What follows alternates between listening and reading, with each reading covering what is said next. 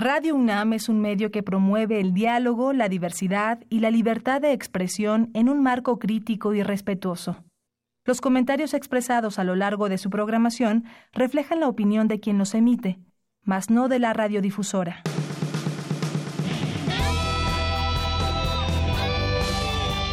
Prisma RU. Relatamos al mundo.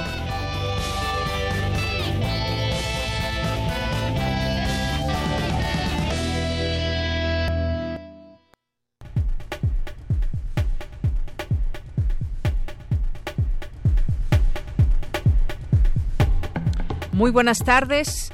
Bienvenidos sean todos ustedes a este programa Prisma RU que se transmite a través de esta frecuencia de Radio UNAM 96.1 de FM. Estamos iniciando con todos ustedes la semana, pero además el mes de abril, que ya estamos en plena primavera, lo sentimos en el clima y muchas otras cosas en los árboles, en las flores y demás. Pero bueno, muchas gracias por estar con nosotros. Lo invitamos a que se quede de aquí hasta las 3 de la tarde porque tenemos, como todos los días, mucha información, algunos de los temas eh, polémicos que queremos platicar con todos ustedes en este día. Yo soy de Yanira Morán y a lo largo de este tiempo estaré aquí con ustedes y además todo el equipo también listo para enviarle toda y hacerle llegar toda la información. Entre los temas que hoy platicaremos está el de eh, el asesinato del defensor de los derechos humanos Avirán, Avirán Hernández Fernández y vamos a platicar con Sara González Rodríguez, que es integrante del colectivo por la paz Jalapa, que era parte de este, él era parte de este colectivo. Vamos a platicar sobre sus actividades que hacía en vida hasta hace apenas unos días antes de que fuera asesinado. Una triste realidad que también pues embarga a muchos de los defensores de derechos humanos y a todo el país. Vamos a platicar de este tema. Eh, también vamos a charlar con Bernardo Barranco, ya lo conocen aquí, ha estado varias veces en este espacio. Él es especialista en religión y hay un tema por demás polémico que tiene que ver con estaciones de radio, con eh, de radio y televisión, estará abierta para las iglesias, de qué manera, con quién ya se han acercado estos grupos del gobierno federal. Eh, hoy vamos a también dar eh, pues lectura aparte de lo que se incluye hoy en la revista Proceso, que habla justamente de este tema, radio y televisión, lo que no logró la Iglesia Católica lo consiguieron los evangelistas, así titula este artículo, como les digo, por demás polémico. Vamos a platicar pues con el maestro Bernardo Barranco. También vamos a tener en nuestra segunda hora una eh, la visita de Julián Hernández, que es director de la película Rencor Tatuado, una película que es parte de, del FEM Revolution Film Fest, que se está presentando esta semana junto con otras películas que fue presentada también en el Festival Internacional de Cine de Morelia, así que no se la pierdan. Vamos a tener aquí en Cultura Teatro la obra Te veré el año que viene, una entrevista con Jimena Merodio, que es actriz aquí en este espacio de cultura con Tamara Quirós. Vamos a tener hoy que es lunes la cartografía RU con Otto Cázares, estará aquí con nosotros en unos momentos más en nuestra segunda hora y las actividades de la sala Julián Carrillo con Montserrat Muñoz. Gaceta UNAM también que ya se publica este lunes y también trae muchos temas. Así que no se lo pierdan. Además de nuestra información universitaria, como todos los días, estaremos aquí con ustedes, además leyéndolos a través de las redes sociales, arroba PrismaRU, PrismaRU en Facebook, o nos pueden llamar vía telefónica 55 36 43. ¿Cuál era el teléfono? 55 36 43 39. Ahí está, el teléfono. Muchas gracias, eh, Rodrigo. De pronto, de pronto se me olvida el teléfono, después de tanto repetirlo. Bueno, pues sean todos ustedes bienvenidos. Desde aquí, Relatamos al Mundo. Relatamos al Mundo. Relatamos al Mundo.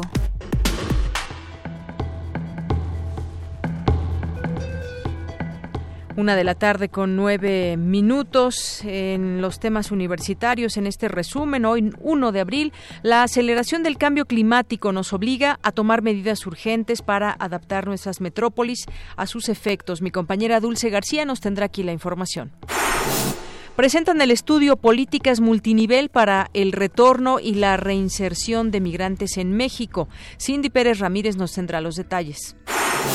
Las universidades son laboratorios vivos para la sustentabilidad. Más adelante, Cristina Godínez con toda la información. Ante los problemas de agua en la Ciudad de México, académicos universitarios están en la búsqueda de soluciones. Mi compañera Virginia Sánchez nos tendrá aquí los detalles. Y en los temas nacionales, el presidente Andrés Manuel López Obrador se pronunció en contra de que se castigue a chivos expiatorios en el caso de la estafa maestra y pidió actuar contra los exfuncionarios de primer nivel que estén involucrados en esta trama. El grupo parlamentario de Morena en el Senado planteó al presidente de la Suprema Corte, Arturo Saldívar, impulsar reformas para combatir la corrupción, erradicar el nepotismo y eliminar los privilegios en el Poder Judicial de la Federación. Especialistas consultados por el Banco de México en marzo pasado redujeron su estimado de crecimiento para el país en 2019 de 1.64 a 1.56%. Las remesas familiares que ingresaron a México en febrero de este año aumentaron 6.4% con respecto al mismo mes de 2018, al sumar 2.387 millones de dólares. De acuerdo con el portal de datos abiertos de 2016 a 2018, el robo de bicicletas en la Ciudad de México aumentó 60%. La mayoría de los casos ocurrió cuando la bicicleta se encontraba estacionada. Bueno, pues es que ahora se usan más bicicletas, se roban más bicicletas. Hay muchas veces los candados son muy buenos, pero ahora también las autopartes, las bicipartes más bien, eh, son robadas y las dejan pues de plano, solamente un cuadro ahí en las calles. Y bueno, pues ahí están las denuncias que se deben de hacer, las cámaras que deben también apoyar en estas labores para evitar el robo de bicicletas.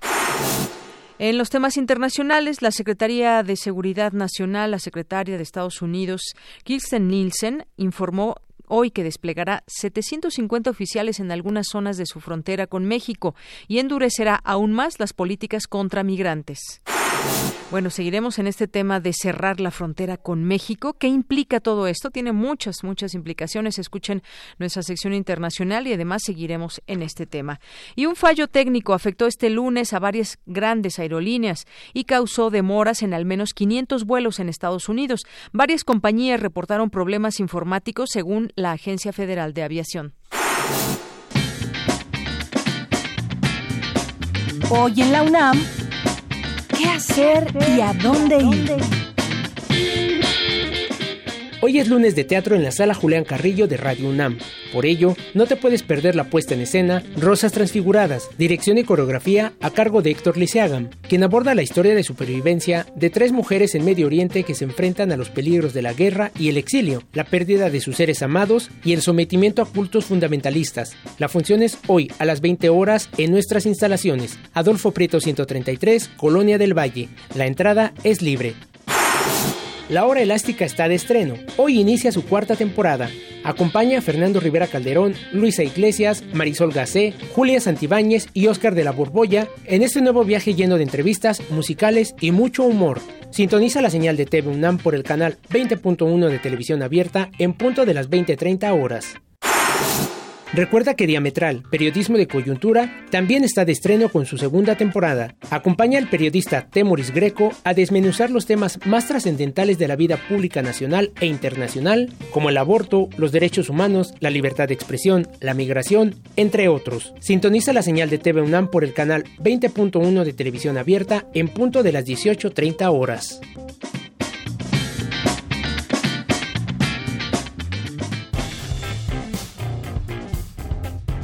Campus RU.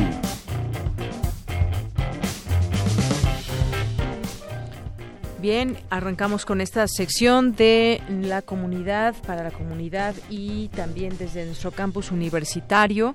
El CCH de la UNAM tiene pues eh, una información para la comunidad universitaria y al público en general. El 26 de marzo fue encontrado el cuerpo sin vida de la alumna del plantel Oriente, Jennifer Sánchez Domínguez, quien había sido reportada como desaparecida desde el 20 de marzo del año en curso en la alcaldía de Iztapalapa. Durante este periodo, las autoridades universitarias locales y centrales ofrecieron a los familiares el apoyo correspondiente para encontrar con vida a la joven estudiante.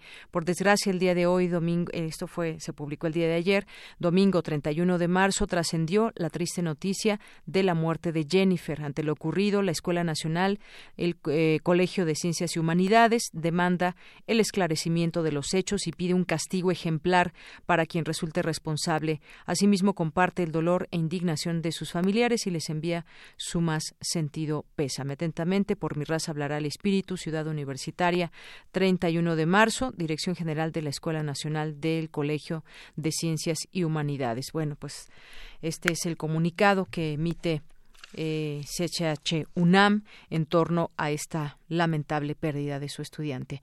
Bien, continuamos, continuamos ahora con mi compañera Dulce García, que pues estuvo en eh, una plática sobre ciudades sostenibles ante el cambio climático, un tema que ya está aquí con nosotros, que nos acompaña desde hace ya varios años el tema del cambio climático, entre que algunos no lo creen y además pues un tema en el que mucho quedan a deber los gobiernos. Adelante, Dulce, buenas tardes. Deyanira, muy buenas tardes a ti al auditorio de Prisma RU. Al participar en el seminario permanente Ciudades Sostenibles ante el Cambio Climático, el doctor Luis Gerardo Ruiz Suárez, académico del Centro de Ciencias de la Atmósfera de la UNAM, señaló que es necesario hacer un monitoreo de la contaminación atmosférica, ya que ésta le hace daño a la población y a partir de dicho monitoreo se podrían crear políticas públicas. Si sabemos que la contaminación le hace daño a la población, pero no hay monitoreo, entonces este, no, se puede construir ninguna, ninguna política. ¿Con, qué metas? ¿Cuántos, cuántos,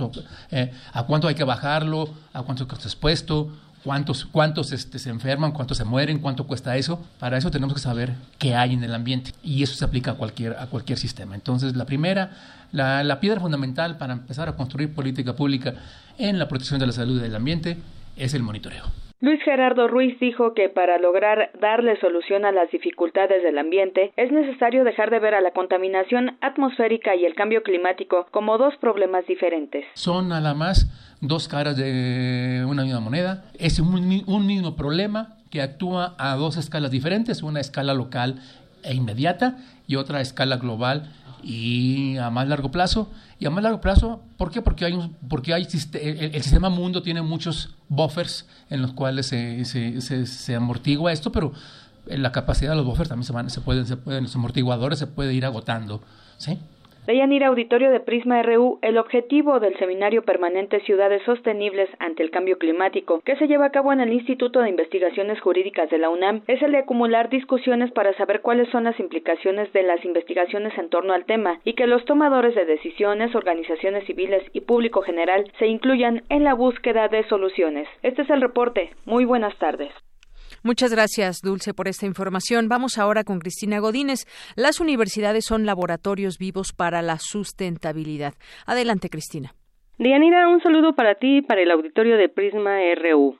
Ezequiel Escurra, director del Instituto para México y Estados Unidos de la Universidad de California, ofreció una conferencia en la que señaló que en distintos campus universitarios del mundo, incluida la UNAM, se ensayan a escala local métodos ambientales aceptables para consumir con eficiencia agua y energía, así como reciclar basura y establecer sistemas de movilidad menos contaminantes. Invitado como conferencista magistral al Seminario Internacional Tópicos de Frontera en la Sustentabilidad, organizado por la recién creada Coordinación Universitaria para la Sustentabilidad, dependiente de la Secretaría de Desarrollo Institucional, Escurra consideró que las casas de estudio pueden servir como laboratorios vivos para iniciar prácticas locales a escala piloto. Yo creo que esa es la gran asignatura que tenemos y el tema en el cual la UNAM tiene un rol muy importante que jugar realmente todo ese problema del cambio ambiental global, de las extinciones de especies, del plástico particulado en los océanos, todos esos grandes dilemas mundiales que ponen en jaque realmente la viabilidad de largo plazo de la humanidad y de la vida sobre la Tierra. Las universidades tienen la manera de demostrar cómo podemos empezar a resolverlo desde nuestra propia casa. Según Escurra, las instituciones de educación superior tienen la manera de demostrar cómo empezar a solventar grandes problemas globales desde lo local, y dijo que la falta de acciones concretas en el corto plazo a nivel país ha impedido resolver problemas que afectan en el largo plazo. Previo a su conferencia, Ezequiel Escurra, también integrante de la Sociedad Científica Mexicana de Ecología, resaltó que el concepto de sustentabilidad inicialmente fue desarrollado por un grupo de ecólogos pensando en temas ambientales, pero ahora se ha extendido y muchas disciplinas lo han adoptado. Deyanira, este es mi reporte. Buenas tardes. Gracias, Cristina. Muy buenas tardes. Vamos ahora con Cindy Pérez Ramírez. Presentan el estudio Políticas Multinivel para el retorno y la reinserción de migrantes en México. Adelante, Cindy. Buenas tardes. ¿Qué tal, Deyanira? Muy buenas tardes. Me da mucho gusto saludarte a ti y al auditorio de Prisma RU. En la Comisión Nacional de los Derechos Humanos fue presentado el estudio que se realizó en colaboración con el Colegio de la Frontera Norte y que da cuenta de las acciones que se deben implementar ante este fenómeno. Durante el acto, Edgar Corso Soto, quinto visitador general de la CNDH, dio cuenta de las palabras del presidente de la comisión, Luis Raúl González Pérez, quien dijo que es necesario generar políticas públicas para el retorno de aquellos mexicanos que fueron repatriados de los Estados Unidos, pues no basta con la entrega de cartillas informativas o la agilización de trámites fronterizos. Y es que de 2005 a 2010 el número de mexicanos que retornó al país fue de 824 mil, mientras que de 2010 a 2015 la cifra se redujo a 443 mil. Sin embargo, no contamos después de 2015 con una fuente que ofrezca datos comparables con los anteriores, pero a partir del análisis de datos sobre flujos de personas migrantes se puede sostener que entre 2015 y 2018 el retorno se ha mantenido en niveles similares a la parte final del año 2015. Escuchemos las palabras de Luis Raúl González Pérez en voz del quinto visitador Edgar Corso Soto. De acuerdo a la información recabada en el estudio, en el periodo de las expulsiones desde Estados Unidos vinculadas a la administración Trump, entre las que se incluye la posible cancelación de programas que acogían a hijos de inmigrantes en Estados Unidos, por ejemplo DACA, las condiciones económicas de ese país, así como el retorno de sus familiares desde Estados Unidos. En el periodo de mayor retorno, el perfil de los migrantes era mayoritariamente de personas de sexo masculino en edad laboral, sobre todo en el quinquenio 2005-2010. A nivel macroeconómico, por ejemplo, en 2017 el flujo de remesas en México ascendió a 30.290.6 millones de dólares, equivalente al 2.5% del Producto Interno Bruto del país. Como porcentaje de su Producto Interno Bruto, las entidades que en mayor medida dependen de las remesas son Michoacán, Guerrero y Oaxaca. Si lo hacemos con proporción al ingreso de los hogares, las entidades que más dependen de las remesas son Zacatecas, Michoacán y Durango. El estudio de Yanira también reveló que no existe coordinación entre las diferentes secretarías y dependencias de los distintos órdenes del Estado mexicano, de ahí la urgente necesidad de una política integral sobre migración de carácter nacional. Que no existe ley o reglamento alguno que establezca una clara distribución de facultades y obligaciones entre la Federación, los estados y los municipios sobre la acción pública en torno a la migración. Aunque existen esfuerzos legislativos en lo federal y en los estados, lo común es precisamente que van por separado en sus acciones. La regulación existente es insuficiente para abordar de manera integral los flujos de retorno. Mucho de lo que se requiere para hacer frente a la situación del retorno pasa necesariamente por la elaboración de programas sociales. Sin embargo, al no tener un asidero normativo, tales programas quedan a la voluntad de la persona gobernante en turno. En el estudio se señala que hoy en día existen estados que no cuentan con legislaciones que tomen en cuenta la migración de retorno y por otra parte, existen leyes estatales que abordan el fenómeno, pero sin una visión de conjunto entre federación y estados y municipios. Este es el reporte que tenemos de Yanira de este estudio de políticas multinivel para el retorno y la reinserción de migrantes en México. Muy buenas tardes. Gracias, Cindy. Muy buenas tardes. Porque tu opinión es importante, síguenos en nuestras redes sociales, en Facebook como Prisma RU y en Twitter como arroba PrismaRU. Queremos escuchar tu voz. Nuestro teléfono en cabina es 55 36 43 39. El fin de semana, para ser exactos el sábado, se dio a conocer una terrible noticia, el asesinato del activista Aviram Hernández en Jalapa, Veracruz. El activista, defensor de derechos humanos, fue asesinado en su domicilio la madrugada del sábado. Eh, tenía 37 años de edad. Fue encontrado en la sala de su domicilio en la colonia Arboledas del Sumidero, en Jalapa, Veracruz. De acuerdo con los primeros reportes, Aviram recibió un golpe en la cabeza que ocasionó su muerte.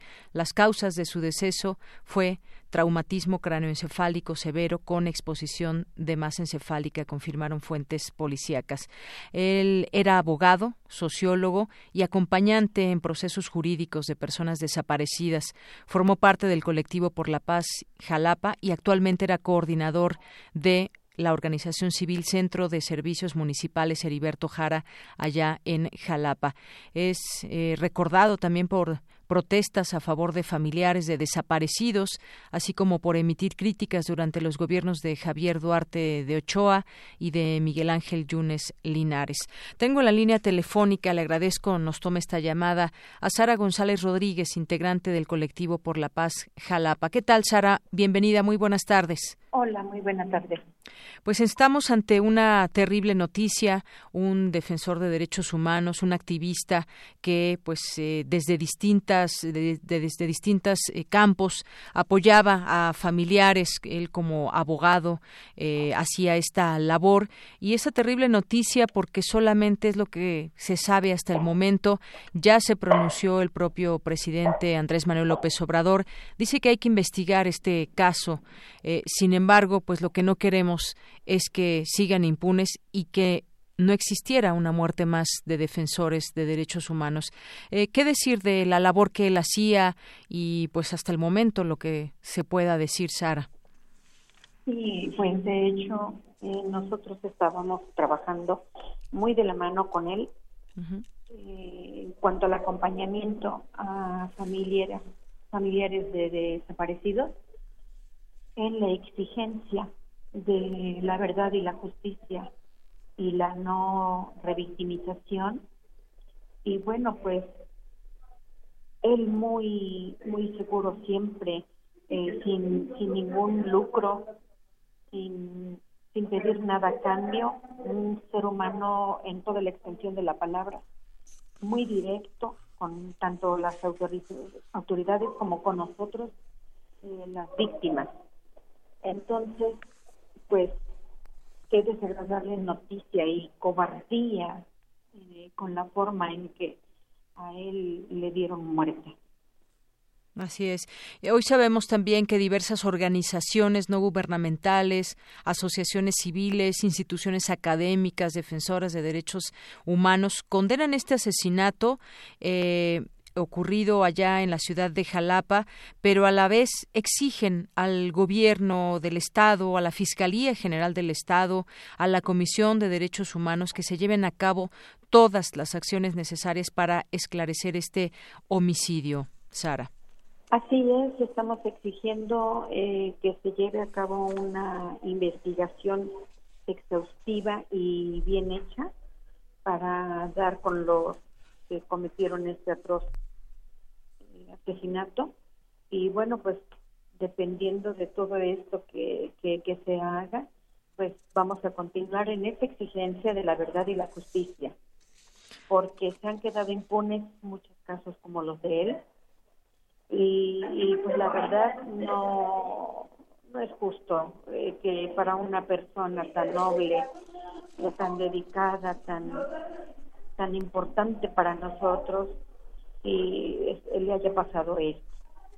Así es. Ahora lo que queda, pues, es conocer la verdad sobre estos hechos, que se imparta justicia y eh, ustedes, todas estas agrupaciones, recuerdan que Abiram actuó siempre en favor de todas las víctimas de la inseguridad y la injusticia. En algún momento, Sara, se sabe si había externado algún temor, si había recibido alguna amenaza previa eh, en algún momento a lo largo de su vida como activista. Eh, nunca nos manifestó algo semejante. Lo único que sí sucedió y que creo que vale la pena recordarlo es cuando nos dio acompañamiento al quinto informe del gobernador Duarte.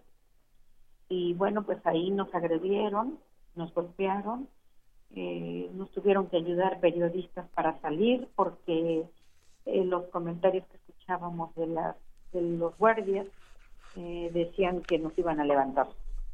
Entonces, pues afortunadamente no pasó nada, salimos, pusimos una denuncia los tres, que fue Aviram, la señora Yolanda Espíritu y una servidora, pero nunca procedió, nunca hicieron nada.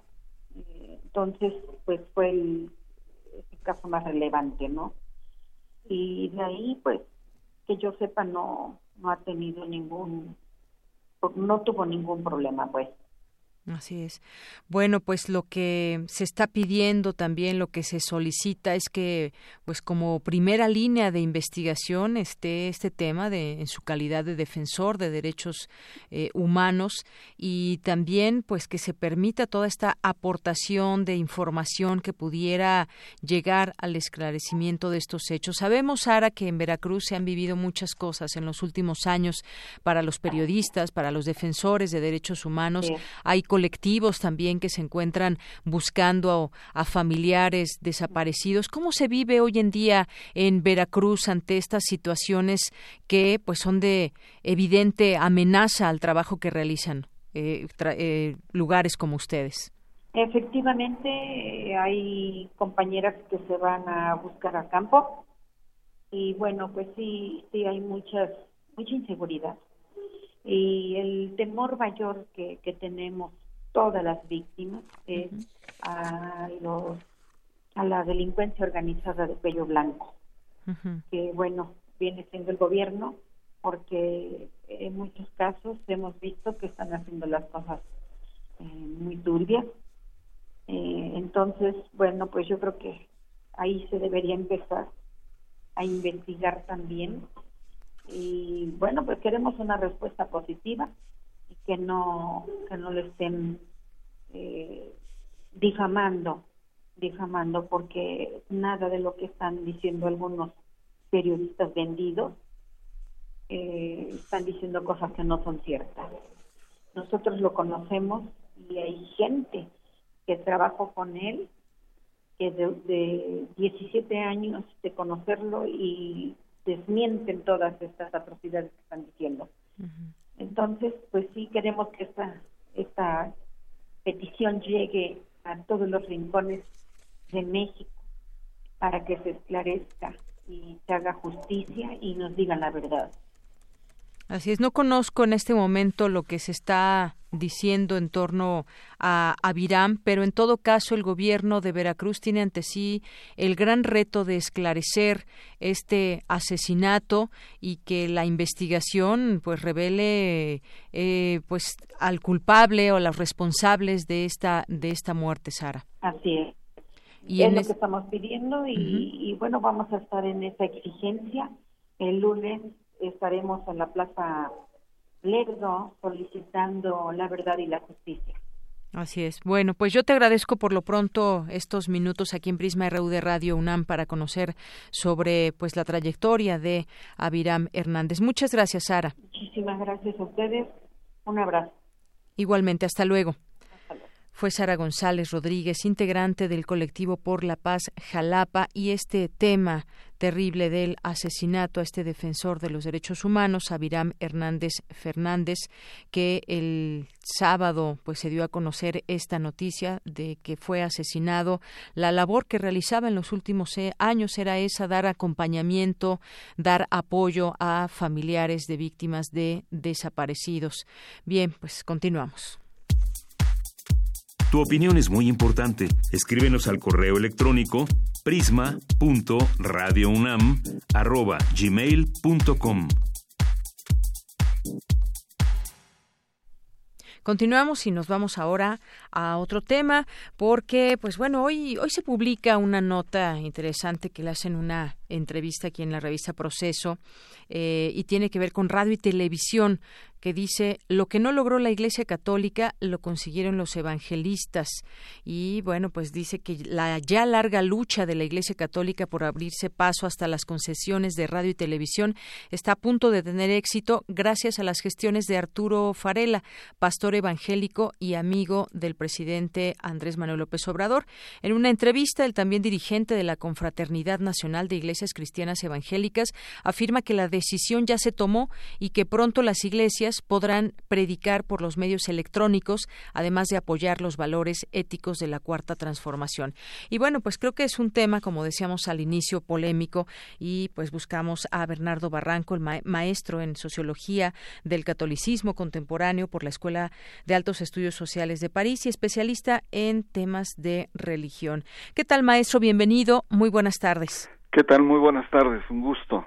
Un gusto, maestro, tenerlo aquí de nueva cuenta para hablar ahora de este tema que tiene que ver con los medios de comunicación y esta posibilidad ahora que se abre. Según esta nota, pues bueno, ya prácticamente es un hecho, según esta entrevista que, que se realiza y dice que por instrucciones del presidente, la Secretaría de Gobernación ya empieza a preparar una iniciativa de ley que luego el Ejecutivo presentará ante el Congreso de la Unión, mediante la cual se otorgarán concesiones de radio y televisión a las distintas iglesias, un hecho sin precedentes en la historia del país. ¿Esto qué significaría o qué significa eh, con respecto pues a lo que estamos hoy viviendo y esto pues en todo caso eh, cómo lo entendemos maestro Bernardo Barranco pues mira eh, yo creo que el, el, foco de lectura es el tema de la laicidad del Estado porque mm,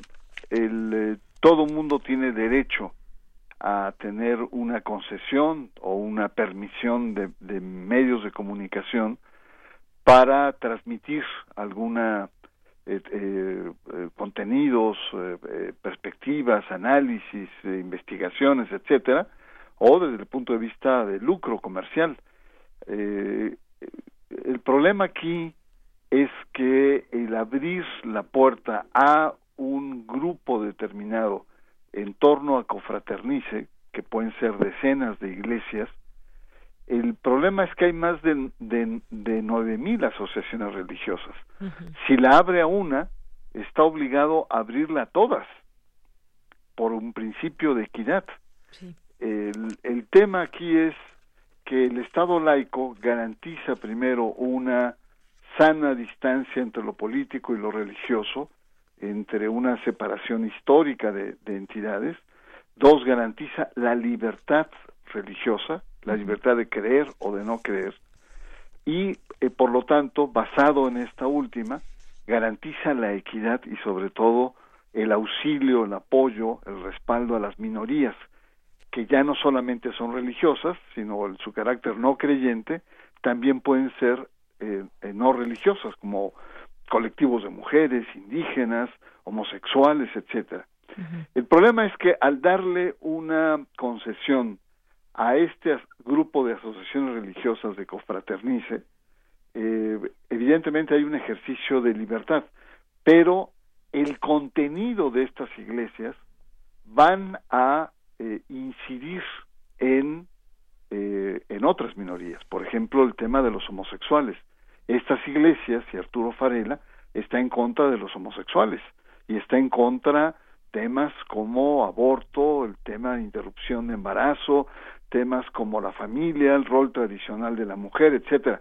Es decir, por abrir la libertad de unas iglesias, el contenido que puedan expresar estas iglesias iría en contra de otras minorías a las cuales el Estado está obligado de proteger. Entonces ahí encontramos una contradicción fuerte en torno a la laicidad del Estado. Así es, es, exactamente esa es la pregunta. ¿Afecta o no esa relación o esto que debe de ser, que es el Estado laico, que es un, es un logro? Están, como bien dice usted, en su ejercicio de libertad, pero a la vez se puede estar incidiendo en este sentido y eso es lo, peligroso en todo esto.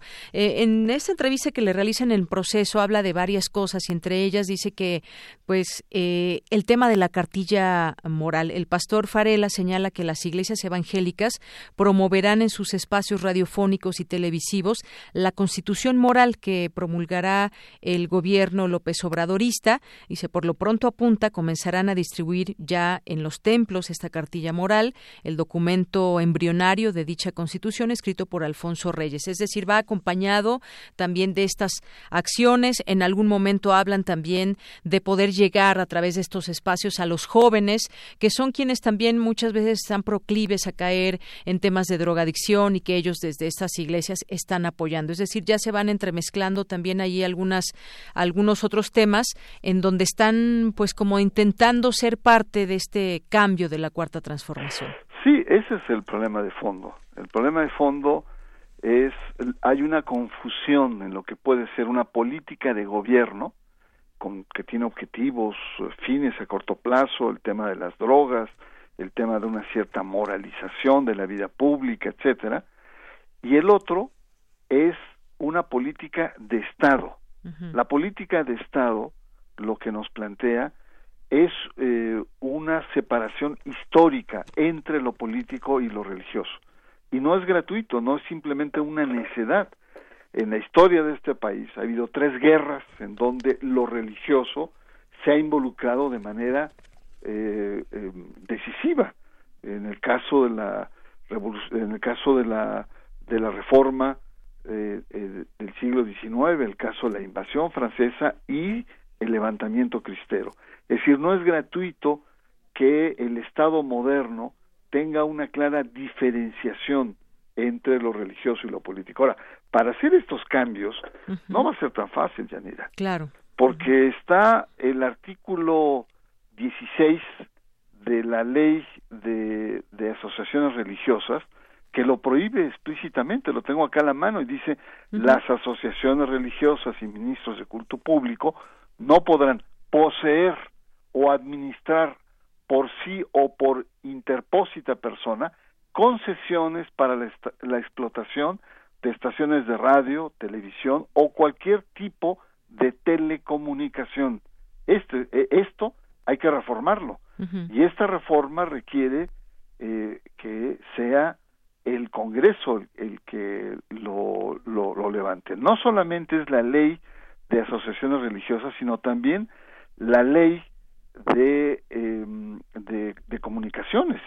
También está claramente determinado, sobre todo en el artículo 67, que para el uso social del el espectro eh, de telecomunicaciones, el espectro radiofónico y de televisión, está, eh, puede ser con propósitos culturales, científicos, educativos o comunitarios, es decir, por ejemplo, pueden entrar ONGs, pueden entrar eh, este, eh, eh, grupos indígenas, concesiones comunitarias, etcétera, jamás habla de iglesias y jamás habla de parafines de propagación de principios morales, éticos o religiosos. Y esto está, o sea, habría que cambiar los artículos 67 y 76, lo cual implicaría que también esto tendría que pasar por el poder legislativo y pasar al poder legislativo con la tradición laica, incluso hasta jacobina que tiene este país, no te quiero decir, pero se va a armar la gorda, como se dice de manera popular. Pues sí. Es decir, va a haber un debate muy profundo que puede ser interesante, no hay que negarlo, pero de todas maneras hay que modificar partes de nuestras raíces en términos de la identidad de nuestro Estado moderno laico. Así es. Al, leer esta entrevista que publica el proceso me da me da la impresión como si estuviera ya el tema planchado, lo cual pues no no sé si sea de esta manera. También me pregunto, por ejemplo, maestro, el papel que juega la Secretaría de Gobernación, que por supuesto tiene a su cargo pues eh, todo ese tema también de los de los medios de comunicación. La eh, la Secretaria de Gobernación Olga Sánchez Cordero el pasado miércoles 27 se reunió con alrededor de 200 líderes evangélicos en todo el país.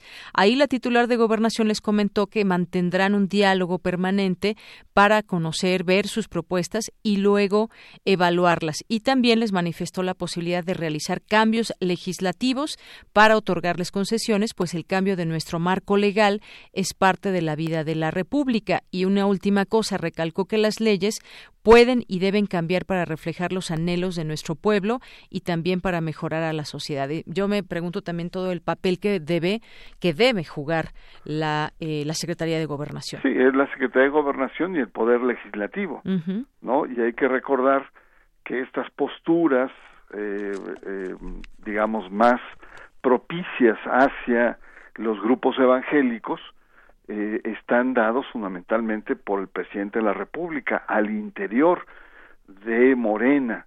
E incluso la misma Sánchez Cordero ha tenido posturas muy, muy laicas a lo largo de su trayectoria eh, jurídica y a lo largo de su trayectoria política. Entonces, es un tema que es muy delicado eh, y que coloca sobre todo el rol del ascenso eh, religioso y político de los grupos evangélicos, que en América Latina ha sido muy notorio en países como Brasil, Bolsonaro fue apoyado por dos grandes iglesias eh, de carácter pentecostal, estamos hablando de países como Chile, como Colombia, que también hay un nivel de ascenso importante, y definitivamente Centroamérica, en donde el 50% son evangélicos pentecostales. Y el tema que se plantea ahí es el uso político, el intercambio político de estas iglesias que tienen, por decirlo de alguna manera, un voto en procesos electorales disciplinado. Es decir, hay un voto corporativo que está prohibido por las leyes electorales mexicanas, pero que los líderes evangélicos inducen a, estos grupos y si bien no son mayoría aplastante, pero es un voto seguro y disciplinado, muy codiciados por la clase, las clases eh, políticas en estos países. De tal suerte que no solamente es un inocente reacomodo en términos de libertad eh, religiosa, libertad de expresión, sino también hay un profundo basamento político que en el continente latinoamericano se está viviendo, es decir, el ascenso político de los movimientos evangélicos y movimientos neopentecostales. Si me preguntas mi humilde opinión, para mí sería un profundo retroceso abrir estos espacios a una fórmula eh, que nos ha permitido cohabitar en paz, con estabilidad social, con entendimiento entre diversos, que es la fórmula de la laicidad. Y no es por necedad, pero alterarla eh, conlleva altos costos eh, que me parece que son peligrosos para nuestro país. Así es. Yo creo, maestro, que este debate apenas comienza. Nos vamos enterando de esto, cómo debe ser, el, debe, el deber ser, por una parte, y lo que podría venir. Y además, bueno, pues ya hemos eh, escuchamos, por ejemplo, en la radio, eh, que algunas iglesias pagan espacios en algunas emisoras y podemos escuchar a estos, por ejemplo, estos padres de las iglesias eh, brasileñas y demás que están ahí presentes también en todo esto, pero es una manera distinta. Ellos compran en ese espacio. El otorgarles concesiones ya estamos hablando de otra cosa y por supuesto veremos, eh, eh, hay que escuchar las voces de estas organizaciones defensoras del Estado laico, pero yo creo que apenas es un debate que está por comenzar. y habría que aprovechar también eh, esto que tú señalas muy claramente porque hay que distinguir entre concesión y permisión. Los permisionarios son sin fines de lucro, los concesionarios son con fines con, fines eh, de lucro. El eh, Televisa, TV Azteca y otras eh, lo que han hecho es que venden estos espacios. Y la pregunta es si esto se debe hacer o no. Es decir, si ya estamos entrando en el debate, habría que preguntarse si las concesionarias, que supuestamente tienen que tener un rol eh, no religioso, eh, eh, en el fondo lo están haciendo, vendiendo estos espacios. Y, como eso hay decenas de, cadenas de radio que venden espacios a diferentes iglesias para transmitir proselitismo.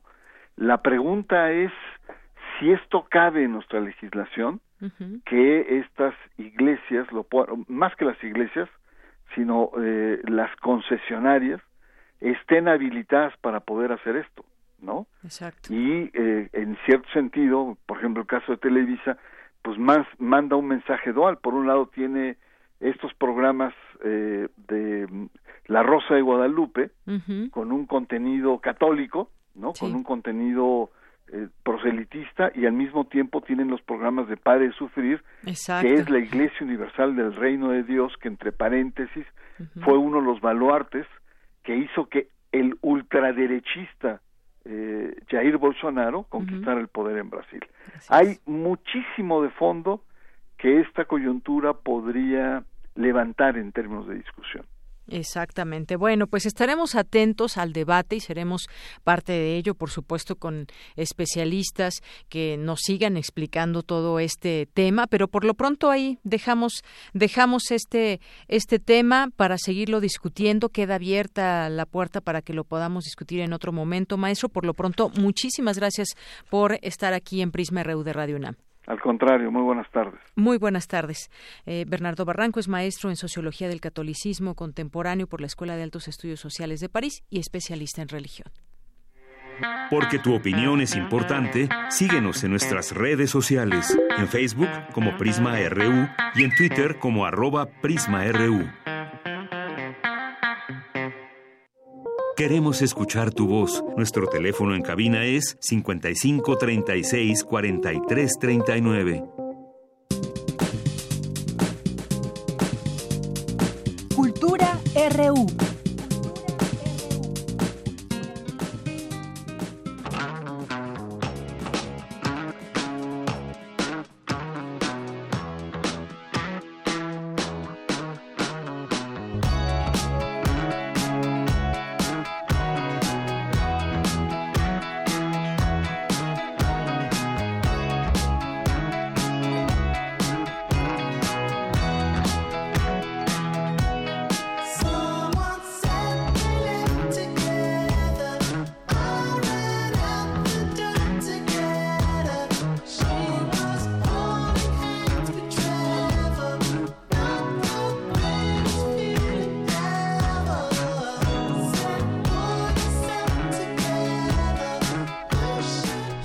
Entramos a la sección de cultura. ¿Qué tal, Tamara? Muy buenas tardes. Deyanira, muy buenas tardes. Es un gusto saludarlos a, través de esta frecuencia.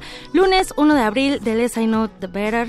Mientras menos sepa, mejor. Así suena Temi Impala. Se vale bailar o tal vez no. Ustedes deciden. Es lunes y hay que echarle ganitas. Amigos, para iniciar el mes vamos a hablar de una comedia romántica de la década de los 70 que fue retomada para presentarla en el teatro. En la cabina de Prisma R1 se acompaña la actriz Jimena Merodio, eh, quien ha participado en diversas obras de teatro como Casi un pueblo que se presentó en el Teatro Milán, Colorín Colorado, cada color por su lado y Te veré el año que viene que se ha presentado en la teatrería y actualmente en el Teatro Centenario Coyoacán. Jimena, bienvenida a este espacio, ¿cómo estás? Muchas gracias, Tamara. Feliz de estar aquí con ustedes. Nosotros también estamos felices, no importa que sea lunes, no importa que tengamos un poco de sueño, hay que hablar de teatro y a mí me emociona mucho. Oye, todos los lunes desde el 4 de febrero hasta el 22 de abril se presenta la puesta en escena Te veré el año que viene. Platícanos de, de esta historia, ¿de qué trata? Sí, bueno, empezamos los lunes desde el 4 de febrero y este fin de semana ya nos cambiamos a los fines de semana. Entonces ah, vamos a estar hasta el 28 de abril, los sábados y los domingos.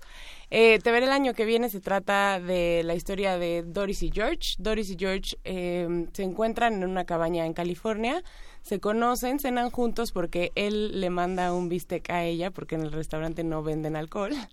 Entonces la, manda a conquistar con un bistec. Platican, pasan la noche juntos y después nos enteramos que los dos están casados y los dos tienen hijos. Okay. Después de este primer encuentro, eh, cada quien se va a su casa y al siguiente año regresan los dos.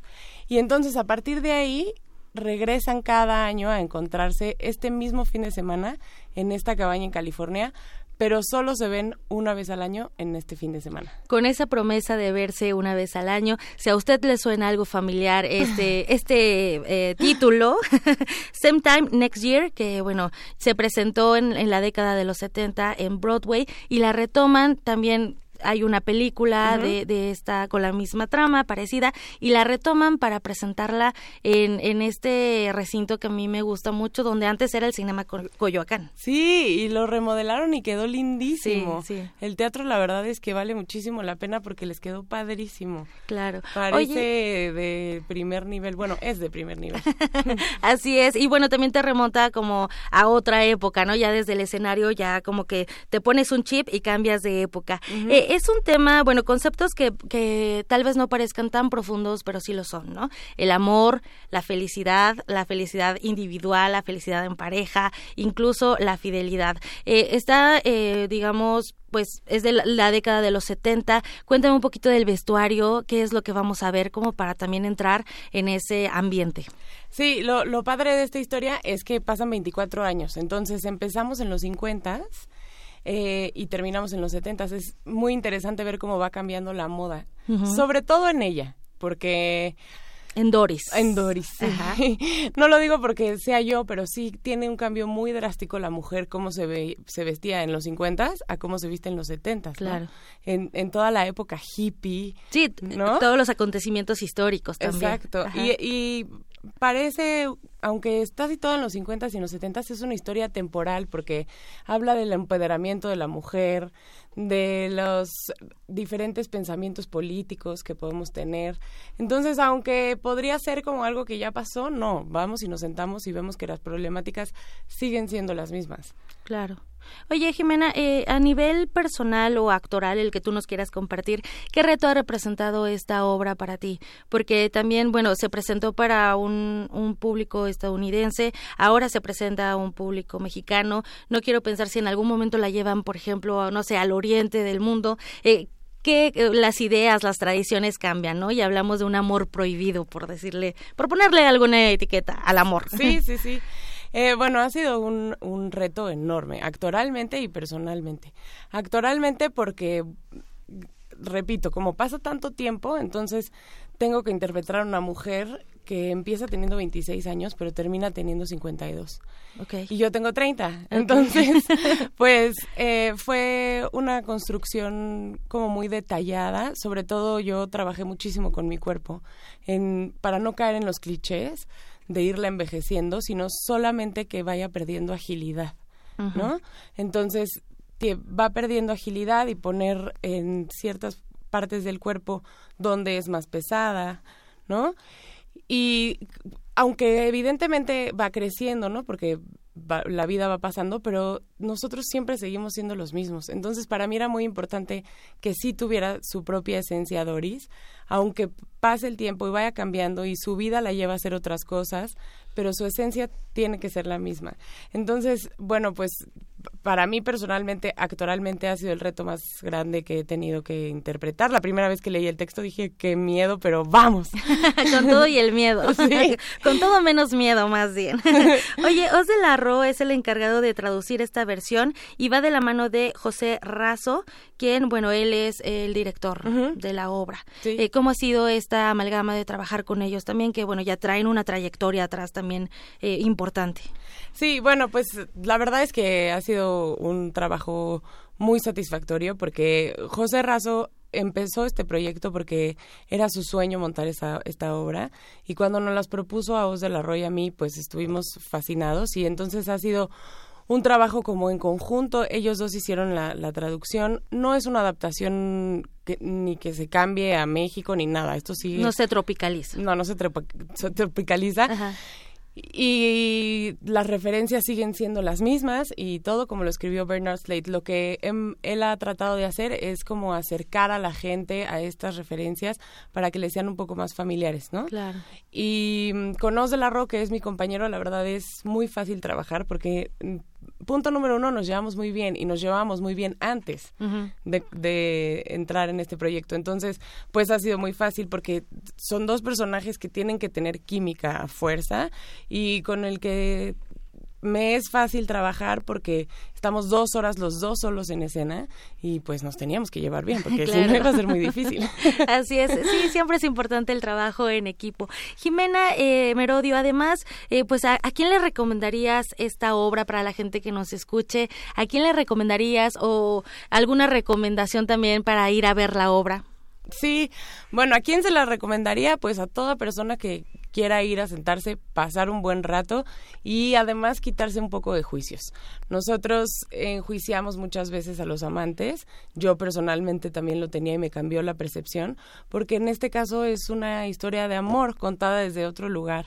Entonces, a toda persona que quiera ir a vivir el teatro, que hay tanta oferta en este país, que vaya, se siente, va a pasar un momento divertidísimo, se van a reír, van a ver una historia de amor desde otro lugar contada y además también van a sentir muchísimas cosas. Es, es una historia que pasa tanto en estas en esta hora que vas a subir y bajar de emociones y bueno pues de eso se trata el teatro no de, de que vayas y te conmuevas y de que sientas algo o que te entretengas y entonces si logramos eso, pues ya estamos del otro lado. Todo un vaivén de emociones, eso es lo que tú nos prometes. Entonces, a la gente que nos escucha, bueno, pues les recomendamos, les dejamos esta recomendación para el fin de semana. Eh, eh, los podemos seguir como arroba Teatro, es la obra, y se están presentando sábados y domingos en el Teatro Centenario Coyoacán, y bueno, que se encuentran en el, en el centro de Coyoacán, acá en la Ciudad de México. Sí, en Avenida Centenario 159, a una cuadrita de Churubusco,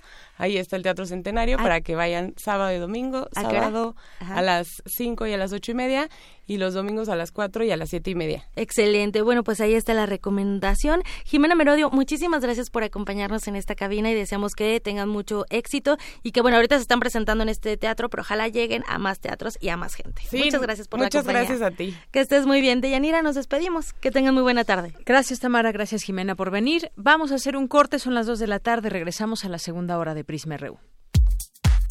Prisma RU. Relatamos al mundo.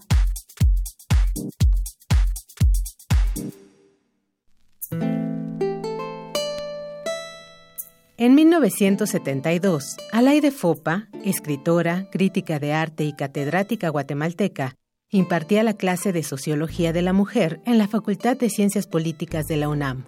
Compartía los aportes de la escuela feminista, pero hacía falta llevar el análisis extramuros.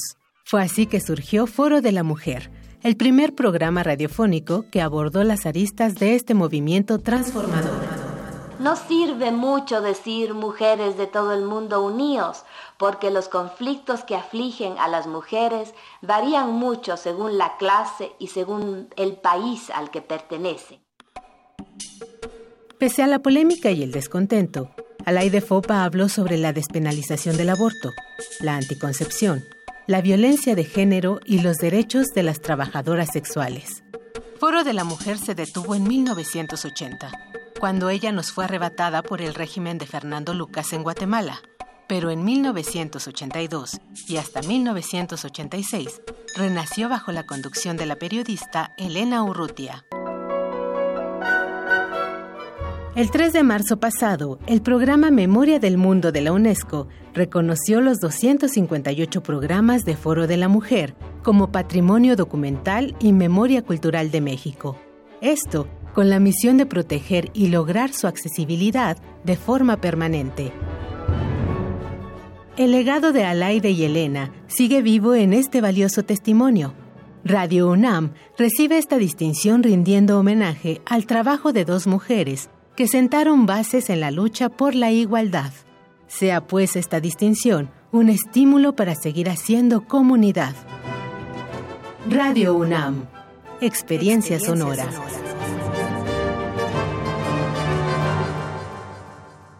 En 30 años, el mal manejo de los recursos naturales ha acabado con el 26% de nuestros bosques. Tan solo entre 2010 y 2015 perdimos 91 mil hectáreas de bosques cada año. La ventaja es que ahora con la nueva Ley General de Desarrollo Forestal Sustentable se cuidarán mucho más y mejor nuestros bosques y selvas. Algunos beneficios son que se le pagará a los propietarios de los bosques para cuidarlos y conservarlos. ¿Y de quién creen que fue esta propuesta?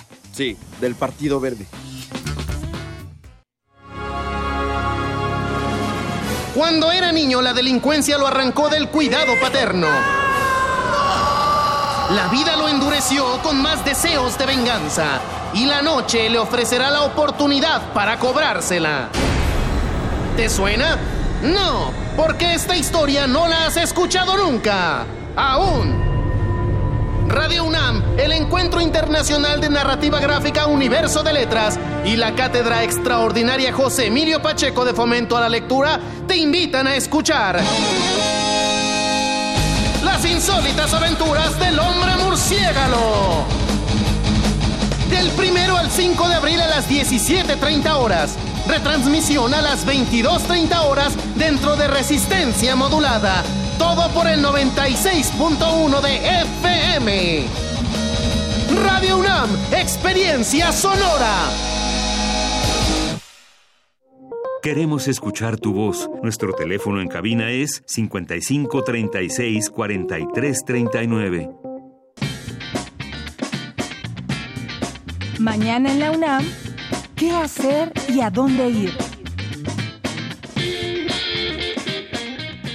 En el marco de las actividades por el 80 aniversario del surgimiento del icónico personaje de Batman, se llevará a cabo la charla Visitando la Cueva de la Mujer Murciélago. Asiste este próximo miércoles 3 de abril a las 17.30 horas a la Sala José Revueltas del Centro Cultural Universitario. La entrada es libre la Facultad de Ciencias Políticas y Sociales y el Centro de Estudios Sociológicos te invitan al encuentro sobre movimientos sociales, con la participación de los doctores María Esther Navarro Lara y Miguel Ángel Ramírez Zaragoza, así como el académico Mario Sanabria Acevedo. Este encuentro se llevará a cabo el próximo 12 de abril de las 17 a las 21 horas en el auditorio Pablo González Casanova. Las inscripciones se encuentran abiertas. Asista a las oficinas del Centro de Estudios Sociológicos de la Facultad de Ciencias Políticas y Sociales. La UNAM, a través de la Coordinación de Difusión Cultural y de la Dirección General de Actividades Cinematográficas, convocan a personal técnico de archivos fílmicos de América Latina, profesionistas, estudiantes del medio cinematográfico e interesados en la restauración digital fílmica para que del 22 al 26 de octubre participen en la Escuela de Preservación y Restauración Fílmica México 2019 con el fin de abordar los problemas actuales relacionados con conservación y restauración de películas y ofrecer a los participantes la mejor capacitación práctica de restauración y archivo. Si te interesa participar, ingresa al portal www.filmoteca.unam.mx. Para Prisma RU, Daniel Olivares.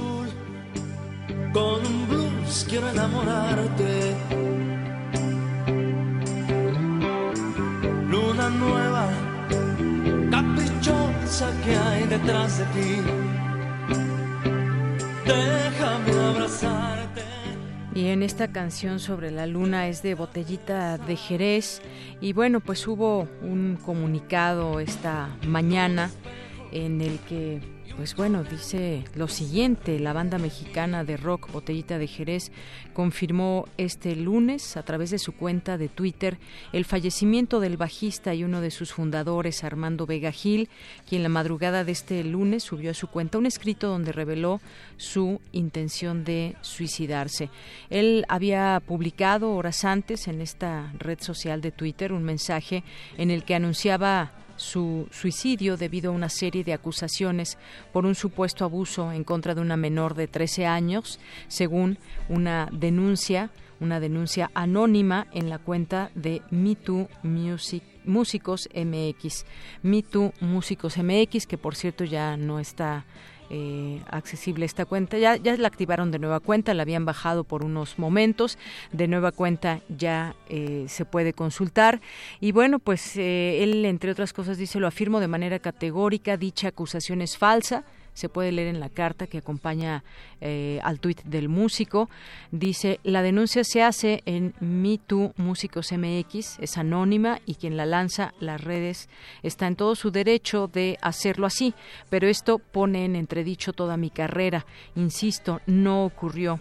Entre otras cosas dice, debo aclarar que mi muerte no es una confesión de culpabilidad, todo lo contrario, es una radical declaración de inocencia. Fue lo que escribió antes de quitarse la vida. Y bueno, pues muchas opiniones también sobre este tema, pero pues lo llevó a suicidarse esta, este señalamiento de haber abusado de una menor de 13 años. Él explica, deja en claro que pues no no, no es esta una confesión de culpabilidad, ni mucho menos. Fue un anónimo quien publica también esta, este señalamiento en contra de él. Bueno, pues desafortunadamente se quitó la vida Armando Vega Gil.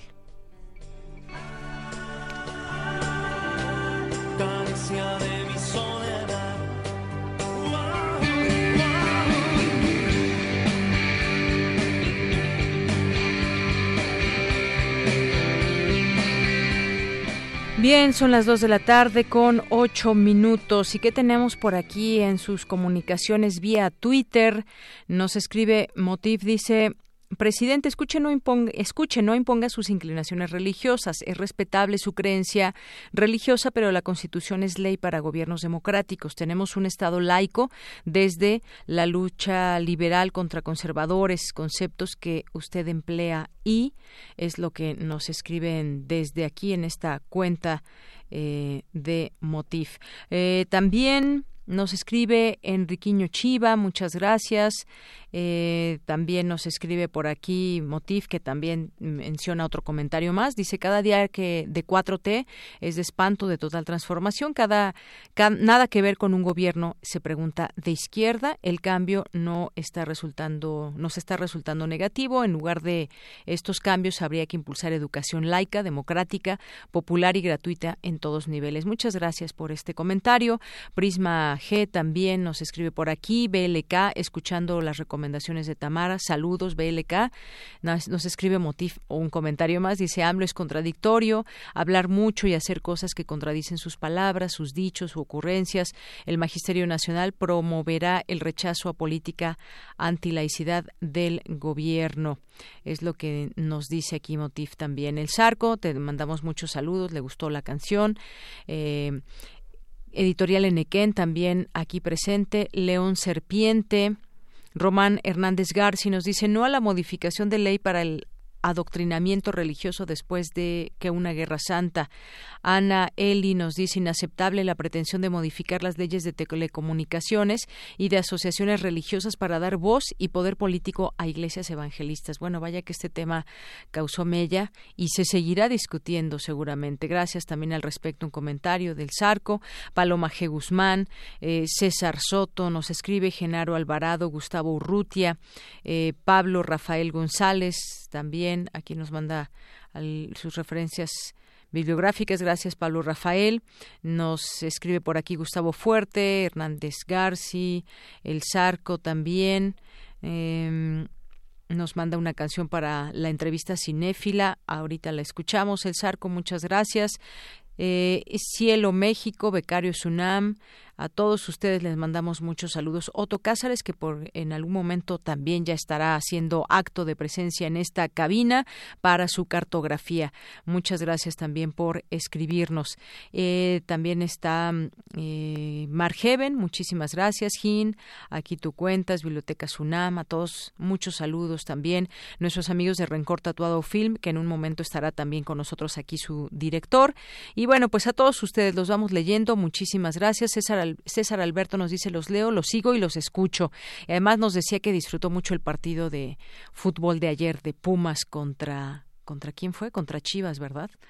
Bueno, pues además ganaron 2-1 los Pumas, así que pues muchos estuvieron contentos de haberse estado ahí unos un buen rato bajo el sol, a los que les tocó en el sol, porque también hay partes de sombra, pero bueno, por fin, qué bueno que ganaron los Pumas. Muchas muchas gracias, nos dice César Alberto, partidazo con triunfo para los Pumas 2 a 1 y el ambiente inmejorable. Bueno, saludos a todos ustedes que están presentes también aquí en redes sociales, arroba PrismaRU, PrismaRU en Facebook y también a través del teléfono 5536 4339.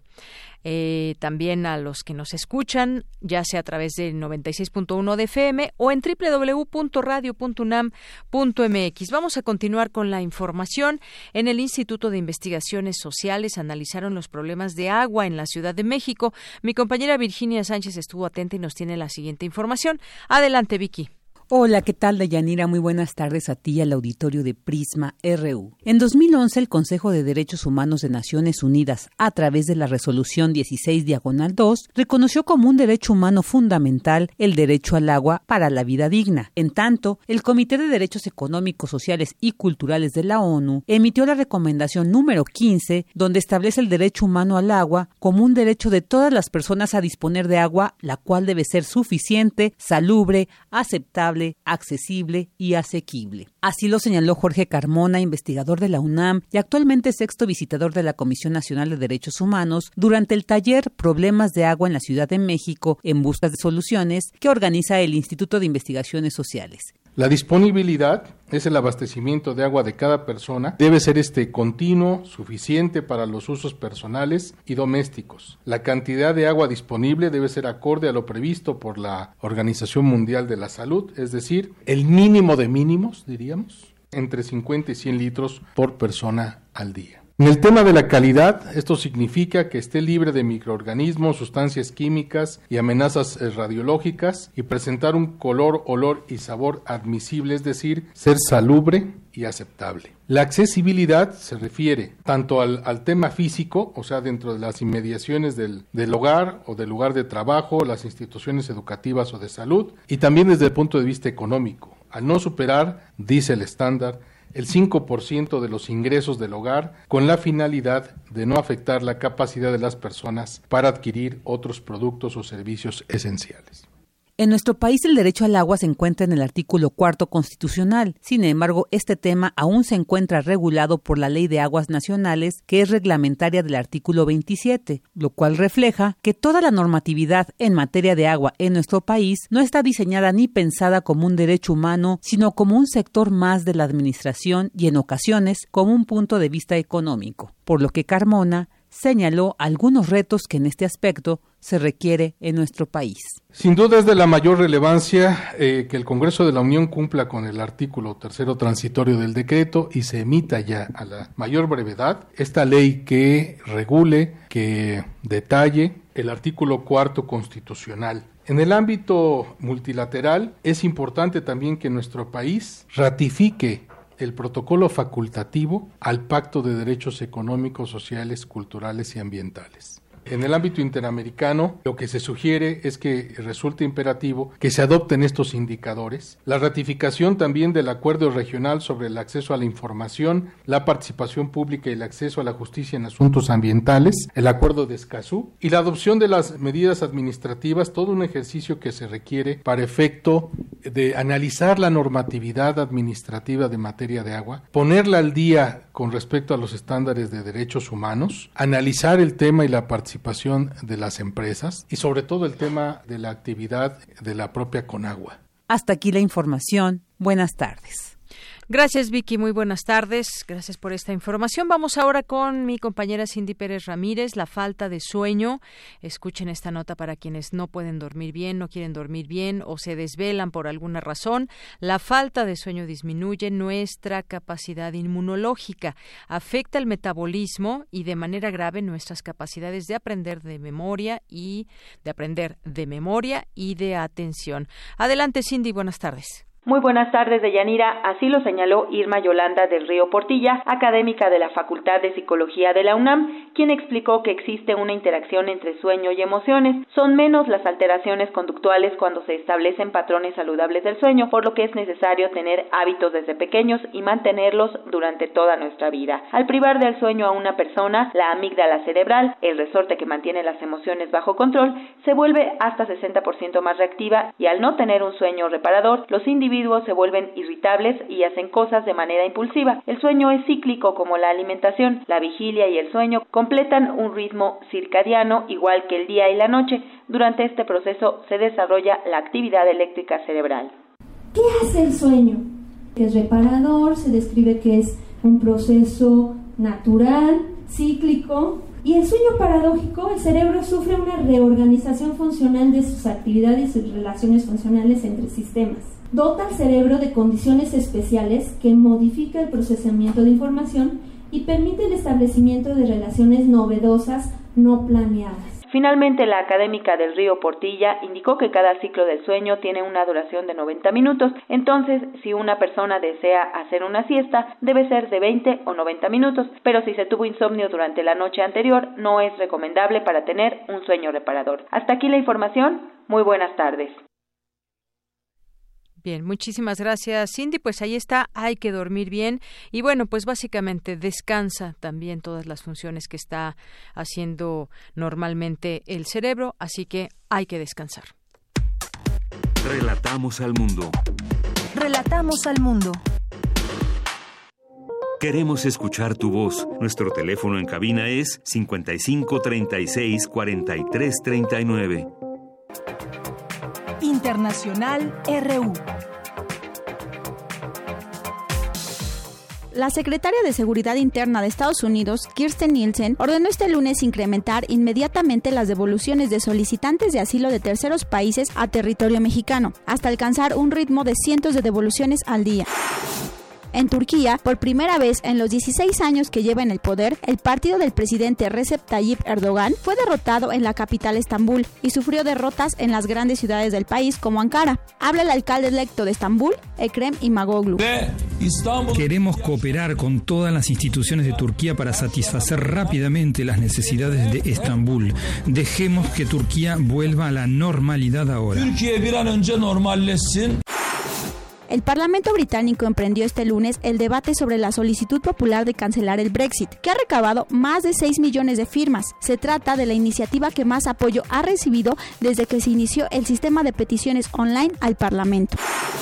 El presidente de Venezuela, Nicolás Maduro, anunció que será implementado un nuevo plan durante 30 días de administración de carga para combatir la guerra eléctrica ejecutada en contra de la población. He aprobado un plan de 30 días para ir a un régimen de administración de carga, de equilibrio entre todo el proceso de generación, los procesos seguros y asegurados, valga la expresión, de transmisión y los procesos de servicio y consumo a lo largo y ancho del país, poniendo énfasis fundamental en garantizar el servicio de agua a nuestro pueblo, un elemento fundamental.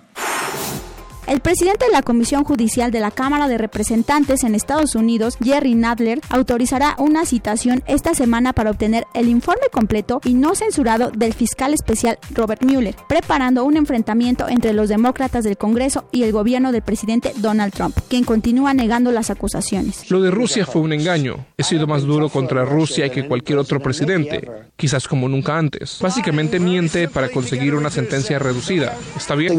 Esto ha sido una cacería de brujas, no me involucra de ninguna forma, no hubo confabulación, no hubo obstrucción, no hubo nada.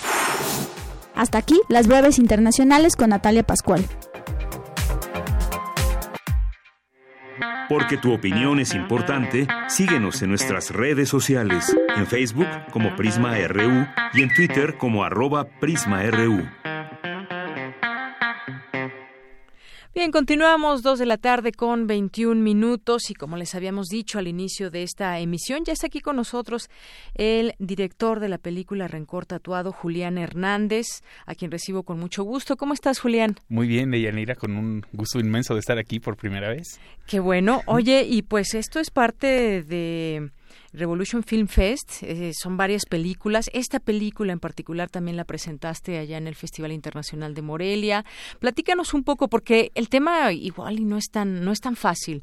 Trata el tema de una heroína transgénero y me gustaría que nos, que nos adentres a la película. Claro. Sí, esta, esta película es un proyecto que yo tenía desde hace muchos años que fue muy difícil de realizar. Es un guion de Malú, Guacuja del Toro, una escritora mexicana que desde hace muchos años vi, está radicada en Nueva York, ¿no? Pero que se especializa en novela policíaca y que además fue es, es dramaturga y escribió muchos años los espectáculos de Jesús A. Rodríguez, o sea, es una mujer entrona, digámoslo, ¿no? Desde, desde, desde ahí. Yo regresé de Berlín con mi, después de mi tercera película y quise hacer esta película. Pensaba que era un momento propicio como para cambiar de temática, digamos, de lo que había hecho con las tres primeras. Y le pedí que hiciéramos un, guion, que escribiera para mí un guion sobre una, sobre una heroína. En ese momento era, el personaje protagónico era la heroína trans, digamos, ¿no? Mm, en las pláticas que tuvimos para, para construir el guion, decidimos que sería interesante que fuera una heroína, una mujer en principio, que había sido, que, tuviera un pasado de fotógrafa y artista visual en el México de los 80, digamos, en la época de Semefo y todos estos grupos que eran muy, muy, este, este, muy, muy luchadores y que eran muy, este, este, irreverentes, digamos, ¿no? Entonces decidimos ubicar ahí la, la historia de, de, Aida Cisneros, que es la protagonista femenina de la película, y que hubiera un, personaje protagónico, protagónico de ella, que es el personaje de Marta, una mujer trans, que a lo largo de la película, y gracias un poco a la, a la ayuda sobre todo y a la digamos, digámoslo así, la orientación de, de Aida, logra transformar su vida, ¿no? Hasta lograr finalmente conseguir el objetivo que se planteaba la protagonista Aida, ¿no? La videoasta, la artista escénica desde los años 80, ¿no? Así es. Interesante, yo quería que nos platicaras esta parte también de la heroína trans. Nos ubica en el México de los 80, donde también podemos ver esos elementos que, bueno, hasta hoy también, eh, cómo se colude, por ejemplo, la policía.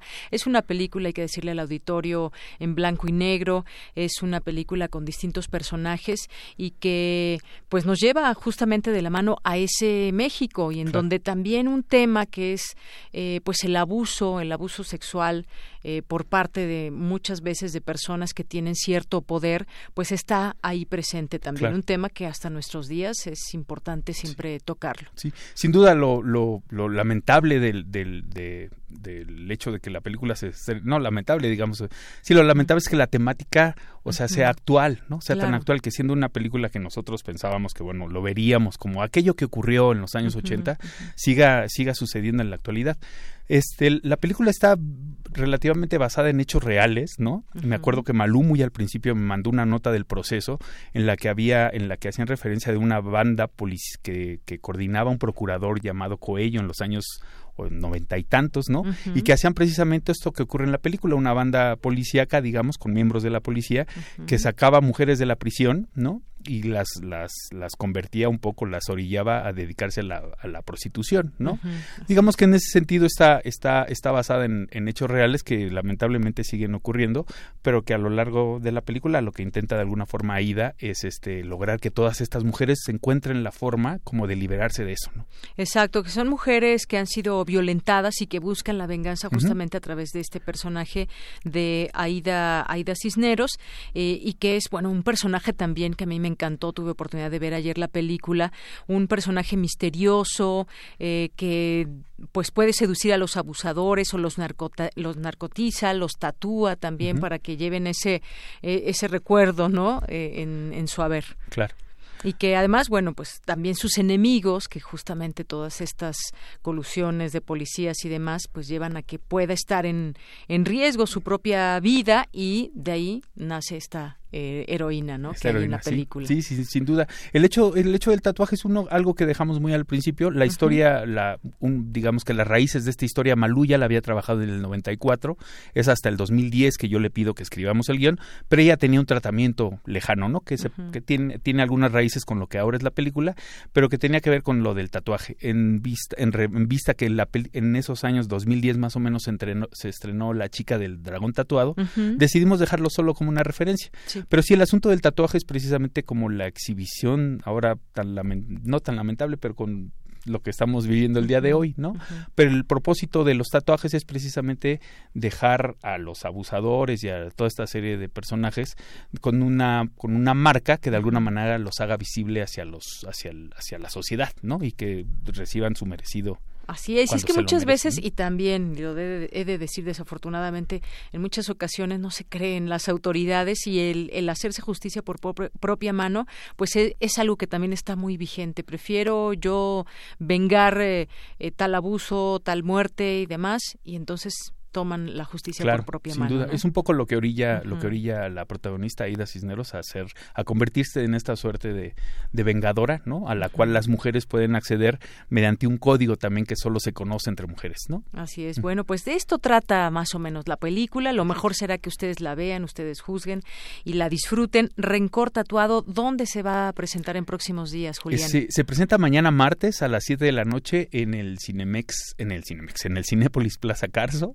¿no? Y el jueves tiene una, una, una función, la cuarta función dentro de este festival, que es en el Cinepolis Diana a las 8 de la noche, en la cual van a estar presentes este, la guionista que viene desde Nueva York y este, las actrices protagónicas Diana Lane, Giovanna Zacarías, van a estar, es, va a estar interesante ese día. Muy bien. Bueno, además, pues sigan, tienen redes sociales que ahí pueden también seguir estas funciones donde se va a presentar. Sí, el, el, Twitter de la película es arroba rencor tatuado film. Así es. ¿Y el tuyo? El mío es Julián Herper, arroba Julián Herper. Muy bien. Ahí también pueden seguir a Julián, que es el director de esta película. Entre los productores, pues está Roberto Fiesco, que también ya lo conocemos, por supuesto. Eh, participa Cultura UNAM, TV UNAM, entre muchos otros. Entre muchos que, eh, te lo agradezco. Te lo entre muchos otros sitios y lugares. tú también nos ayudaste por ahí. Muy bien. Bueno, pues muchísimas gracias, Julián Hernández, por estar aquí con nosotros, platicarnos de primera mano a ver esta película, Rencor Tatuado, no se la pierdan y bueno, pues ya después se hará el estreno en otro momento. Ah, en, el segundo semestre del año va a ser un poco más grande. Muchas bueno, pues ahí le recordamos también a nuestro auditorio, por lo pronto, estas dos funciones que nos invitas. Y muchísimas gracias por venir, Julián. Al contrario, Deyanira, muchas gracias. Gracias, eh, Julián Hernández, director de Rencor Tatuado. Continuamos. Relatamos al mundo. Relatamos al mundo. Prisma RU. Relatamos al mundo. Queremos escuchar tu voz. Nuestro teléfono en cabina es 55 36 43 39. Bien, continuamos dos de la tarde con 29 minutos y hay algunas notas para compartir con ustedes.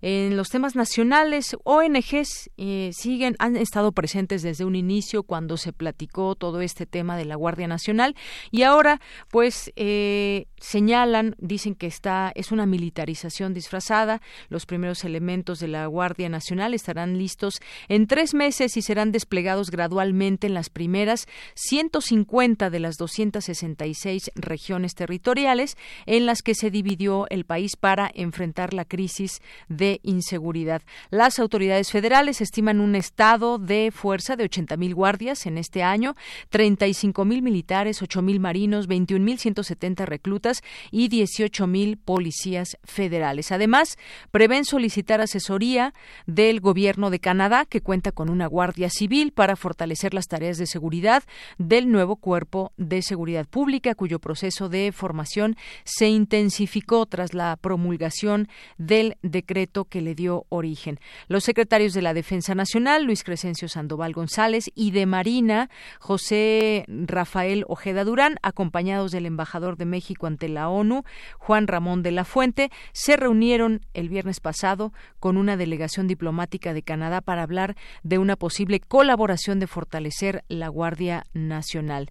Y bueno, pues hay o habrá 150 coordinaciones territoriales.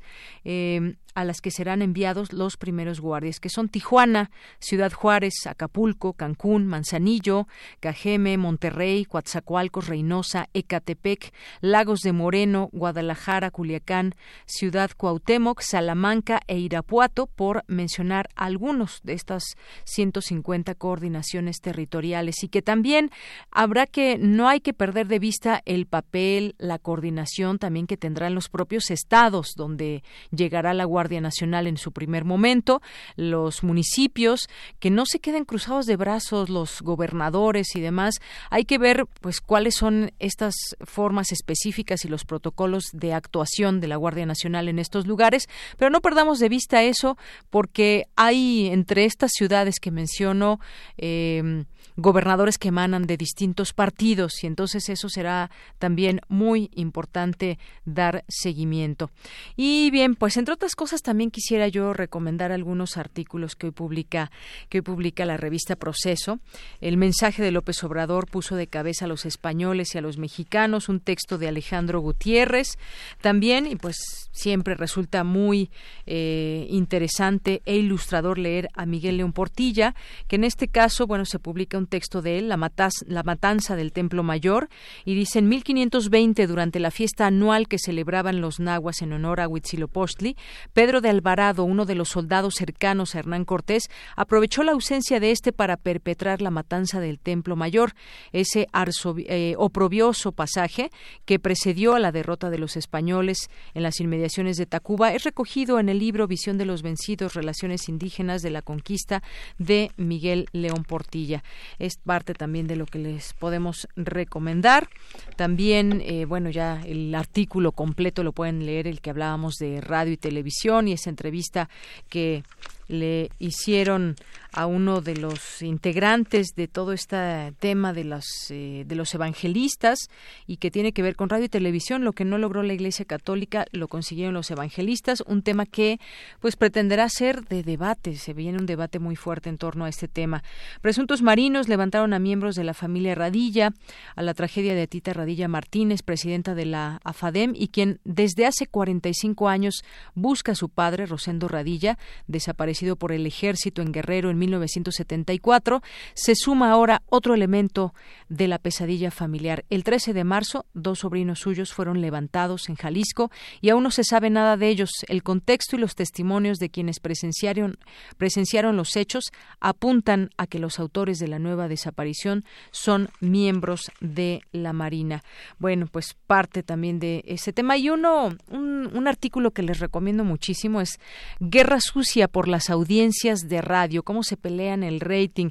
Dice, ante las abismales diferencias entre las mediciones de audiencia de las agencias Ipsos e INRA, el director de Grupo Radiocentro, Juan Aguirre Abdó, señala que existen indicios de colusión para que la segunda posicione los programas de Grupo Radio Fórmula en los primeros lugares de rating, a fin de atraer engañosamente la inversión publicitaria privada y gubernamental. Por ese motivo, hace un llamado a periodistas, empresas y autoridades a definir un modo objetivo de registrar datos de cobertura, rating, audiencias y penetración de los medios electrónicos. Es un texto de Álvaro Delgado y que pues vale la pena bien leer. Guerra sucia para las audiencias de radio y cómo pues pretenden también de forma engañosa seguir haciéndonos creer quiénes tienen los mayores rating de radio en este país.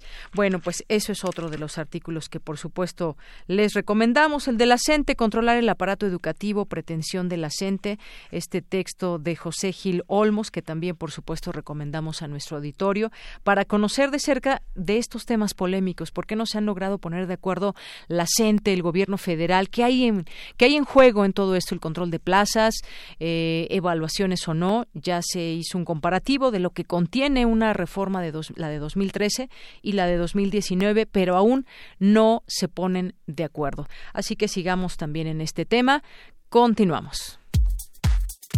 Tu opinión es muy importante. Escríbenos al correo electrónico prisma.radiounam@gmail.com. Porque tu opinión es importante, síguenos en nuestras redes sociales, en Facebook como Prisma RU y en Twitter como arroba PrismaRU.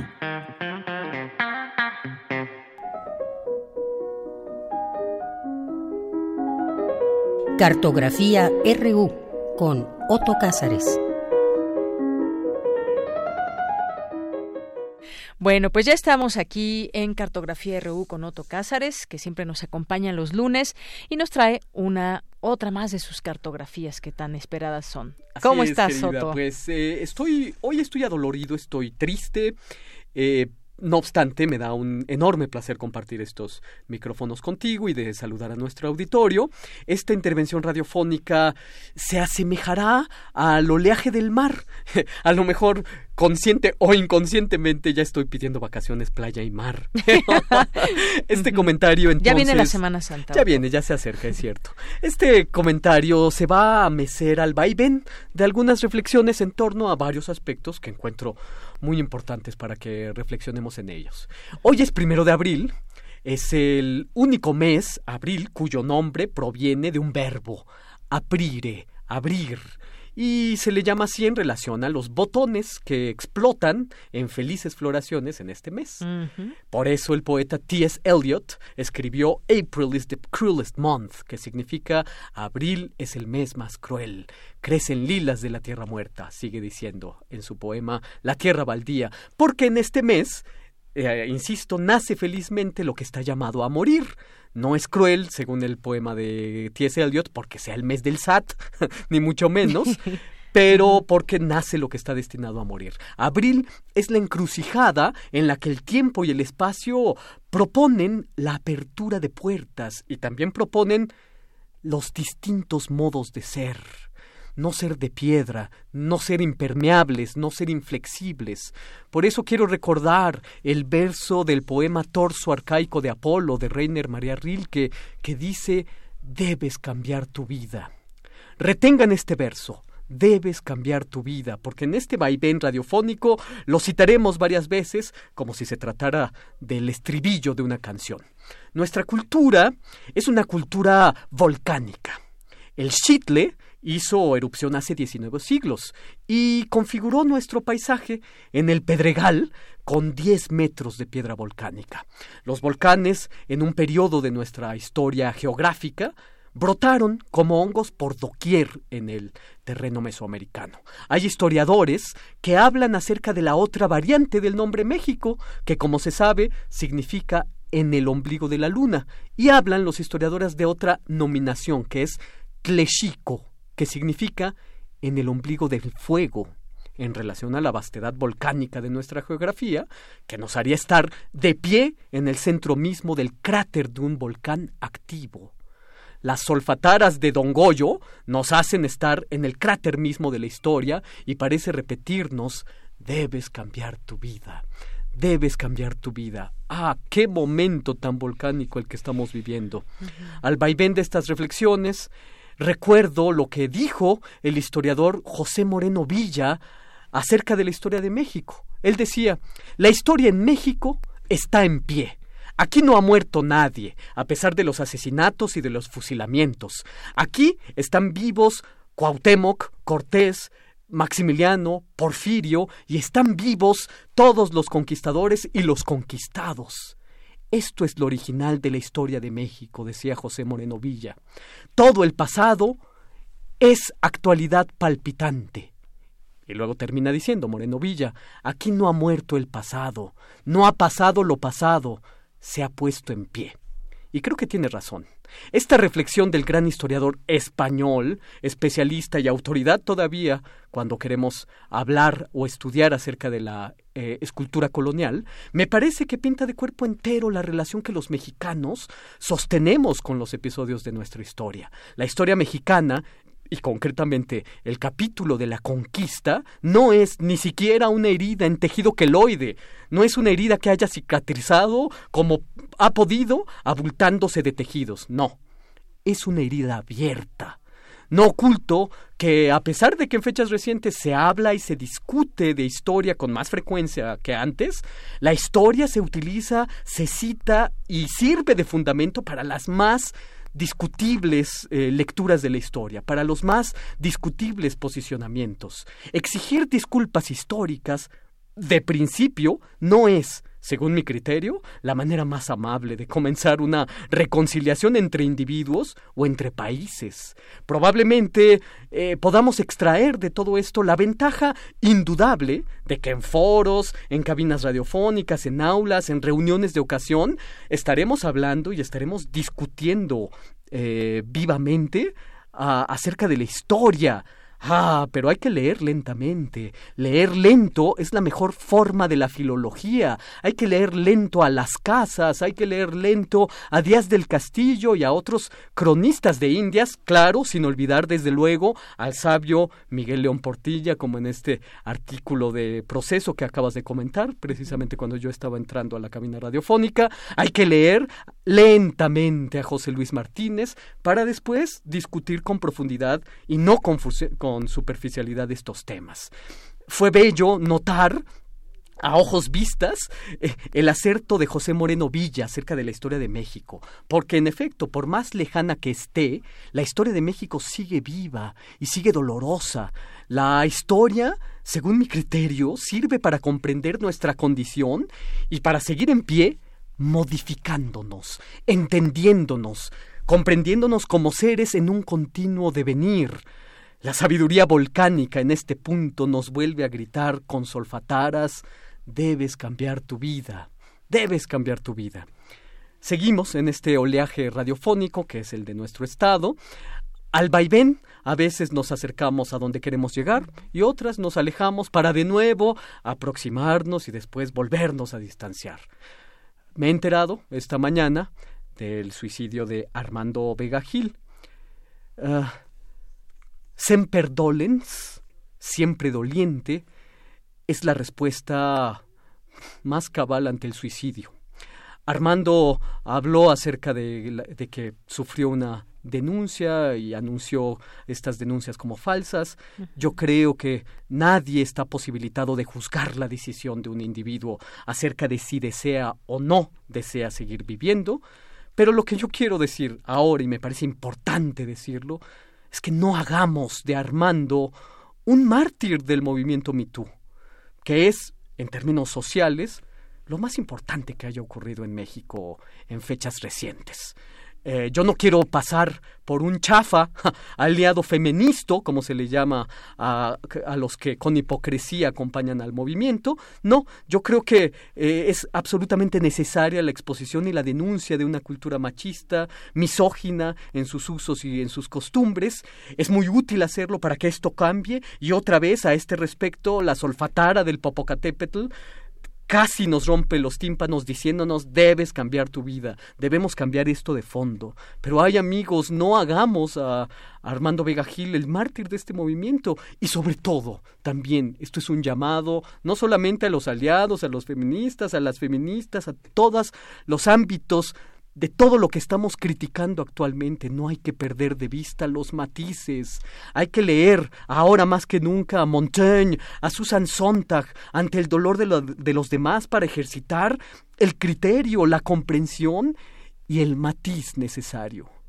Cuánto dolor somos capaces de infligirnos unos a otros es incalculable por sus dimensiones. Eh, ¿Qué juzgó Armando Vega Gil como para quitarse la vida? Eso lo, supo él y su interior tribunal de la conciencia, que fue, a todas luces, implacable. Ah, ya para terminar, yo recuerdo haber compartido en varias ocasiones la mesa con mis amigas feministas radicales y recuerdo haber notado una inmensa felicidad teórica, así lo llamo, felicidad que se expresa no quiero hablar en pasado porque creo que sigue latente esta felicidad y esta lucidez teórica, que se expresaba en una alegre disposición para discutir acerca de todos los asuntos imaginables. Nada en el cosmos es tan insignificante para mm, como para no someterlo a un cuestionamiento radical, para mm, como para no someterlo a un cuestionamiento profundo. Yo recuerdo haber pensado conviviendo con mis amigas feministas que con una alegría y una disposición intelectual como aquella, el feminismo lograría todo lo que se propusiera. Lo sigo pensando. Eh, eh, recuerdo haber celebrado aquí mismo en estos micrófonos el jacobinismo radical del feminismo. Sigo celebrando la felicidad y sigo celebrando el radicalismo del pensamiento feminista en muchas de sus variantes y ramificaciones. Su alegría era, y creo que sigue siéndolo también, la posibilidad de hacerse maleable y de autoironizarse, de criticarse incluso a sí mismas. Me pregunto, y no busco ni siquiera deslizar una posible respuesta, cuán libre puede ser nuestro pensamiento en épocas como la nuestra, que se vislumbra cada vez menos flexible. Eh, el pensamiento feminista tenía esto de origen, y creo que lo sigue teniendo. Eh, hago este llamado. No es de ninguna manera un mártir del movimiento Me Too, Armando Vega Gil, pero también hago el llamado a este pensamiento lúcido del feminismo, que, que, lo hay, desde luego que lo hay. Em, George Steiner, el gran ensayista, ha pensado los, estos temas con mucha profundidad en su libro Lenguaje y Silencio, de que cuando el lenguaje es el de la formalidad, pero no el de la forma, el lenguaje ya está minado de principio. Eh, cuando el lenguaje deja de configurar el pensamiento y comienza, por el contrario, a aturdir el pensamiento. Y sobre todo, esto es un asunto que me parece eh, importante para nuestro horizonte, hay que hacer el llamado a la lucidez y a la mesura, como propuso Albert Camus en sus reflexiones sobre la rebeldía. Lucidez y mesura, amigos y amigas, lucidez y mesura. Ahora que estamos en el cráter mismo de la historia, en el cráter de la eh, sabiduría del Popocatépetl, él, Don Goyo, nos lo está gritando, o por lo menos eso creo interpretar yo debes cambiar tu vida con lucidez y mesura.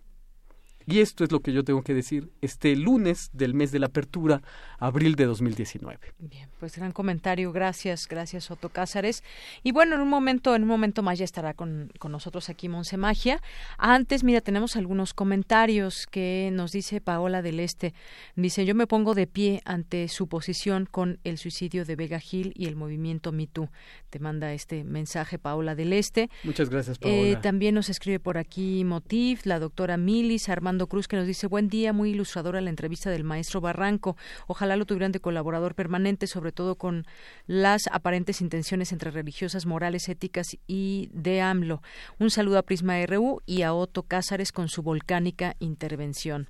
Le dice. Armando Cruz. Eh, Marieta, El Zarco también por aquí, a nuestros amigos de la Facultad de Medicina, Margeven y a todos los que aquí pues se van sumando a lo largo de este de esta emisión. Pues sí. Gracias a todos por sus comentarios, los leemos a pesar de que nos lleguen eh, una vez que hemos salido del aire, los seguimos leyendo y comentando desde luego.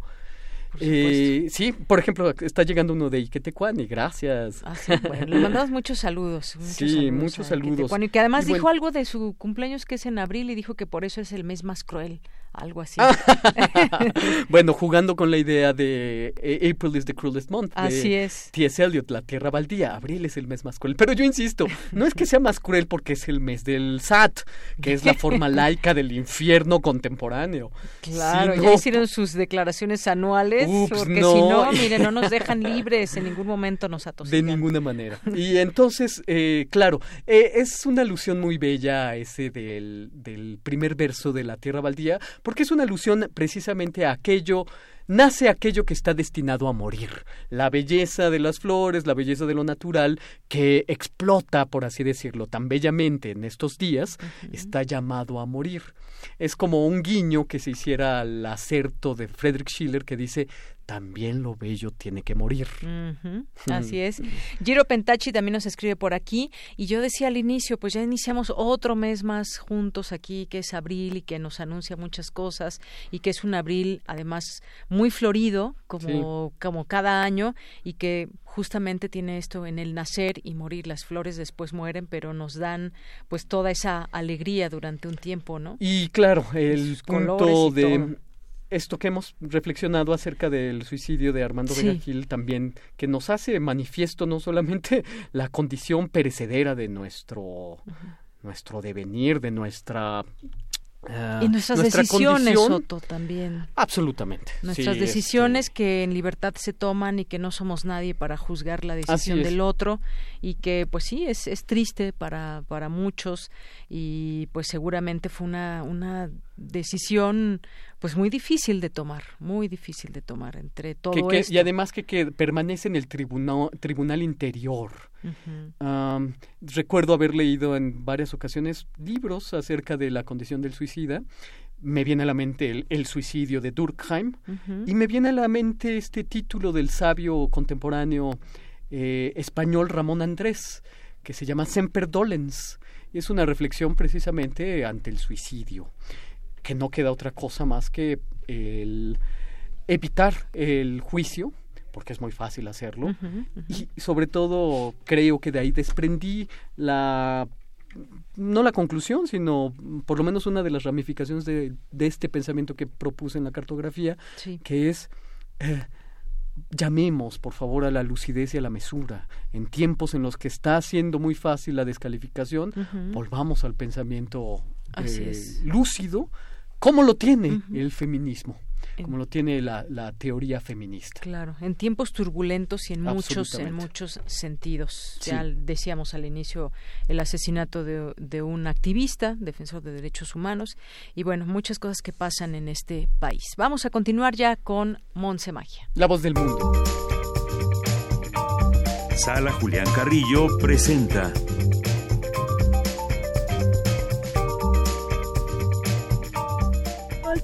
Bien, pues ¿qué tal? Montserrat Muñoz, ¿cómo estás? Hola, ¿qué tal? Deyanira, Otto Cázares, el equipo de Prisma Voz del mundo.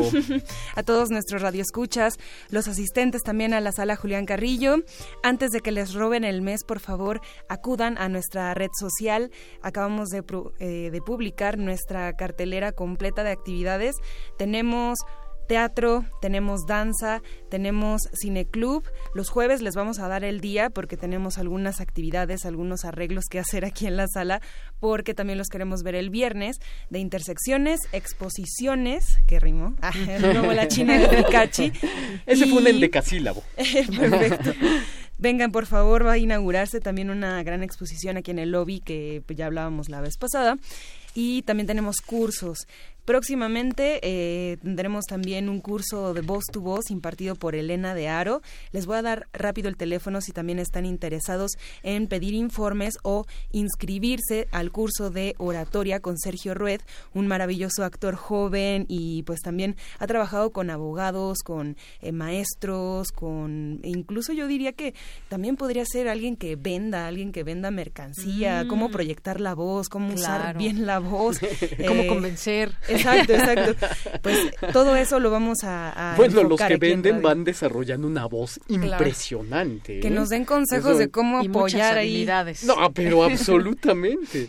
Pues si ustedes están interesados en el tema, pueden llamar al 5623-3272. Ese es el teléfono en extensión cultural y les damos informes o los inscribimos a los próximos cursos de oratoria o voz tu voz que va a empezar en mayo. Y pues hoy tenemos también estreno de una obra maravillosa. En verdad quiero poner un acento a Rosas Transfiguradas, que hoy es la primera función a las 8 de la noche. Es la historia de tres mujeres en Medio Oriente. La música es impresionante. Verán una obra opuesta teatral, pero también mucha danza. De hecho, las bailarinas son maestras de una compañía que se llama Baliva y pues en la noche estarán presentando una historia que vence a la guerra, que vence al exilio y que también explora desde una mirada muy femenina y feminista eh, pues la, la noción de ser mujer en Medio Oriente, ¿no? Y acompañarse también de, de tribus de mujeres, de pueblos que nos contagiemos ya por elección, ya por una nación nueva, ¿no? Es, es necesario Rosas Transfiguradas los lunes de este mes a las 8. Los martes tendremos una obra bastante cómica, eh, sin embargo también es eh, juvenil, en el sentido de que es una compañía muy fresca, se llama Bajo Confianza, que es la parte de tres de una saga que ya también se presentó aquí en radio. Entonces, si alguno de ustedes asistió y quiso saber más de la historia de una eh, de un burdel, por ejemplo, en, en- en medio del narco allá en Ciudad eh, Juárez o al norte de, de México, eh, por favor vengan. Hay humor, insisto, hay también mucha chispa con los nuevos actores y pues ya es parte de una saga, entonces vengan a, concluir, a con- concluir y a saber el desenlace de esta apuesta. También tendremos eh, Cineclub dedicado a Jean Vigo los miércoles a las 6. Eh, una película que recordamos de él es, por ejemplo, Cero en Conducta, Ah, que sí, estará un himno a la anarquía escolar y pues bueno, son películas de este director francés inspiradas pues en temas como la libertad, como el deseo, el juego y eso pues a través de la cámara será una cinematografía pues bastante rica los miércoles a las 6, los jueves repetimos les damos el día, también anunciamos que no tenemos actividades en Semana Santa porque Toda hay vacaciones, exacto, toda la semana porque también nos han preguntado, pero pues de nuevo pues los invitamos. ¿Qué fecha es? ¿Ya se me olvidó? Creo que cae el 19, por ahí. 19. Es viernes, entonces en esa semana. Muy bien. Ese va a ser el último día, ese es el último concierto. No, Bueno. más bien. Eh, anterior, el viernes anterior. claro. El Muy 12. bien. Ujú. El 12 tenemos concierto, el 19 que cae, pues no hay concierto, pero pues esa semana ahí saquen la cuenta, no va a haber Bien. actividades, pero pues los eh, invitamos también a los viernes de intersecciones.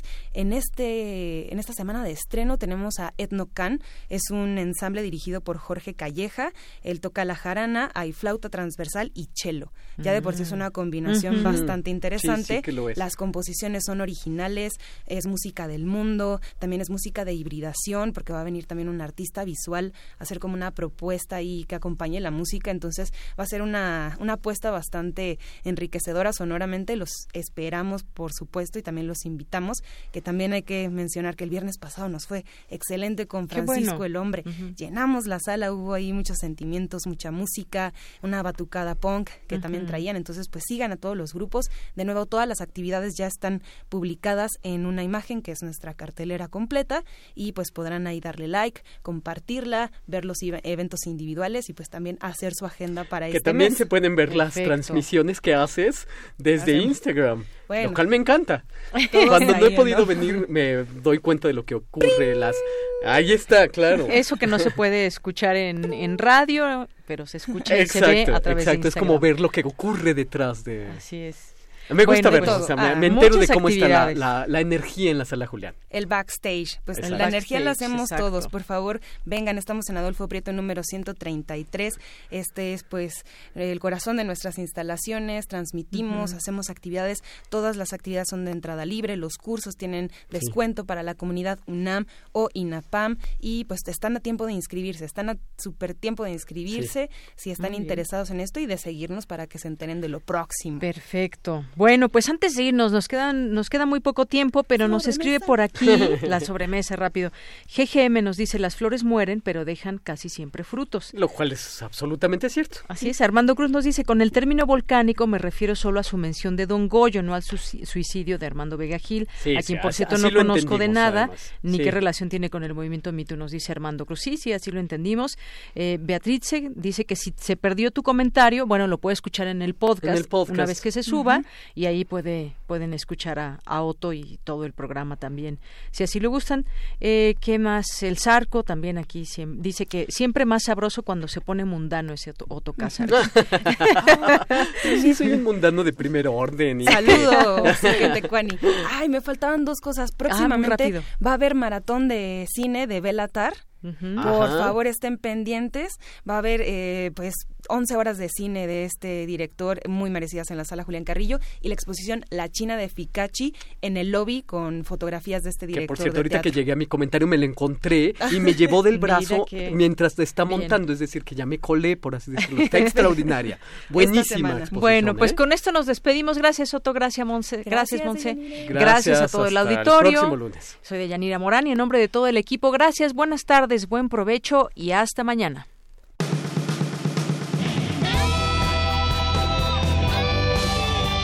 Prisma RU. Relatamos al mundo.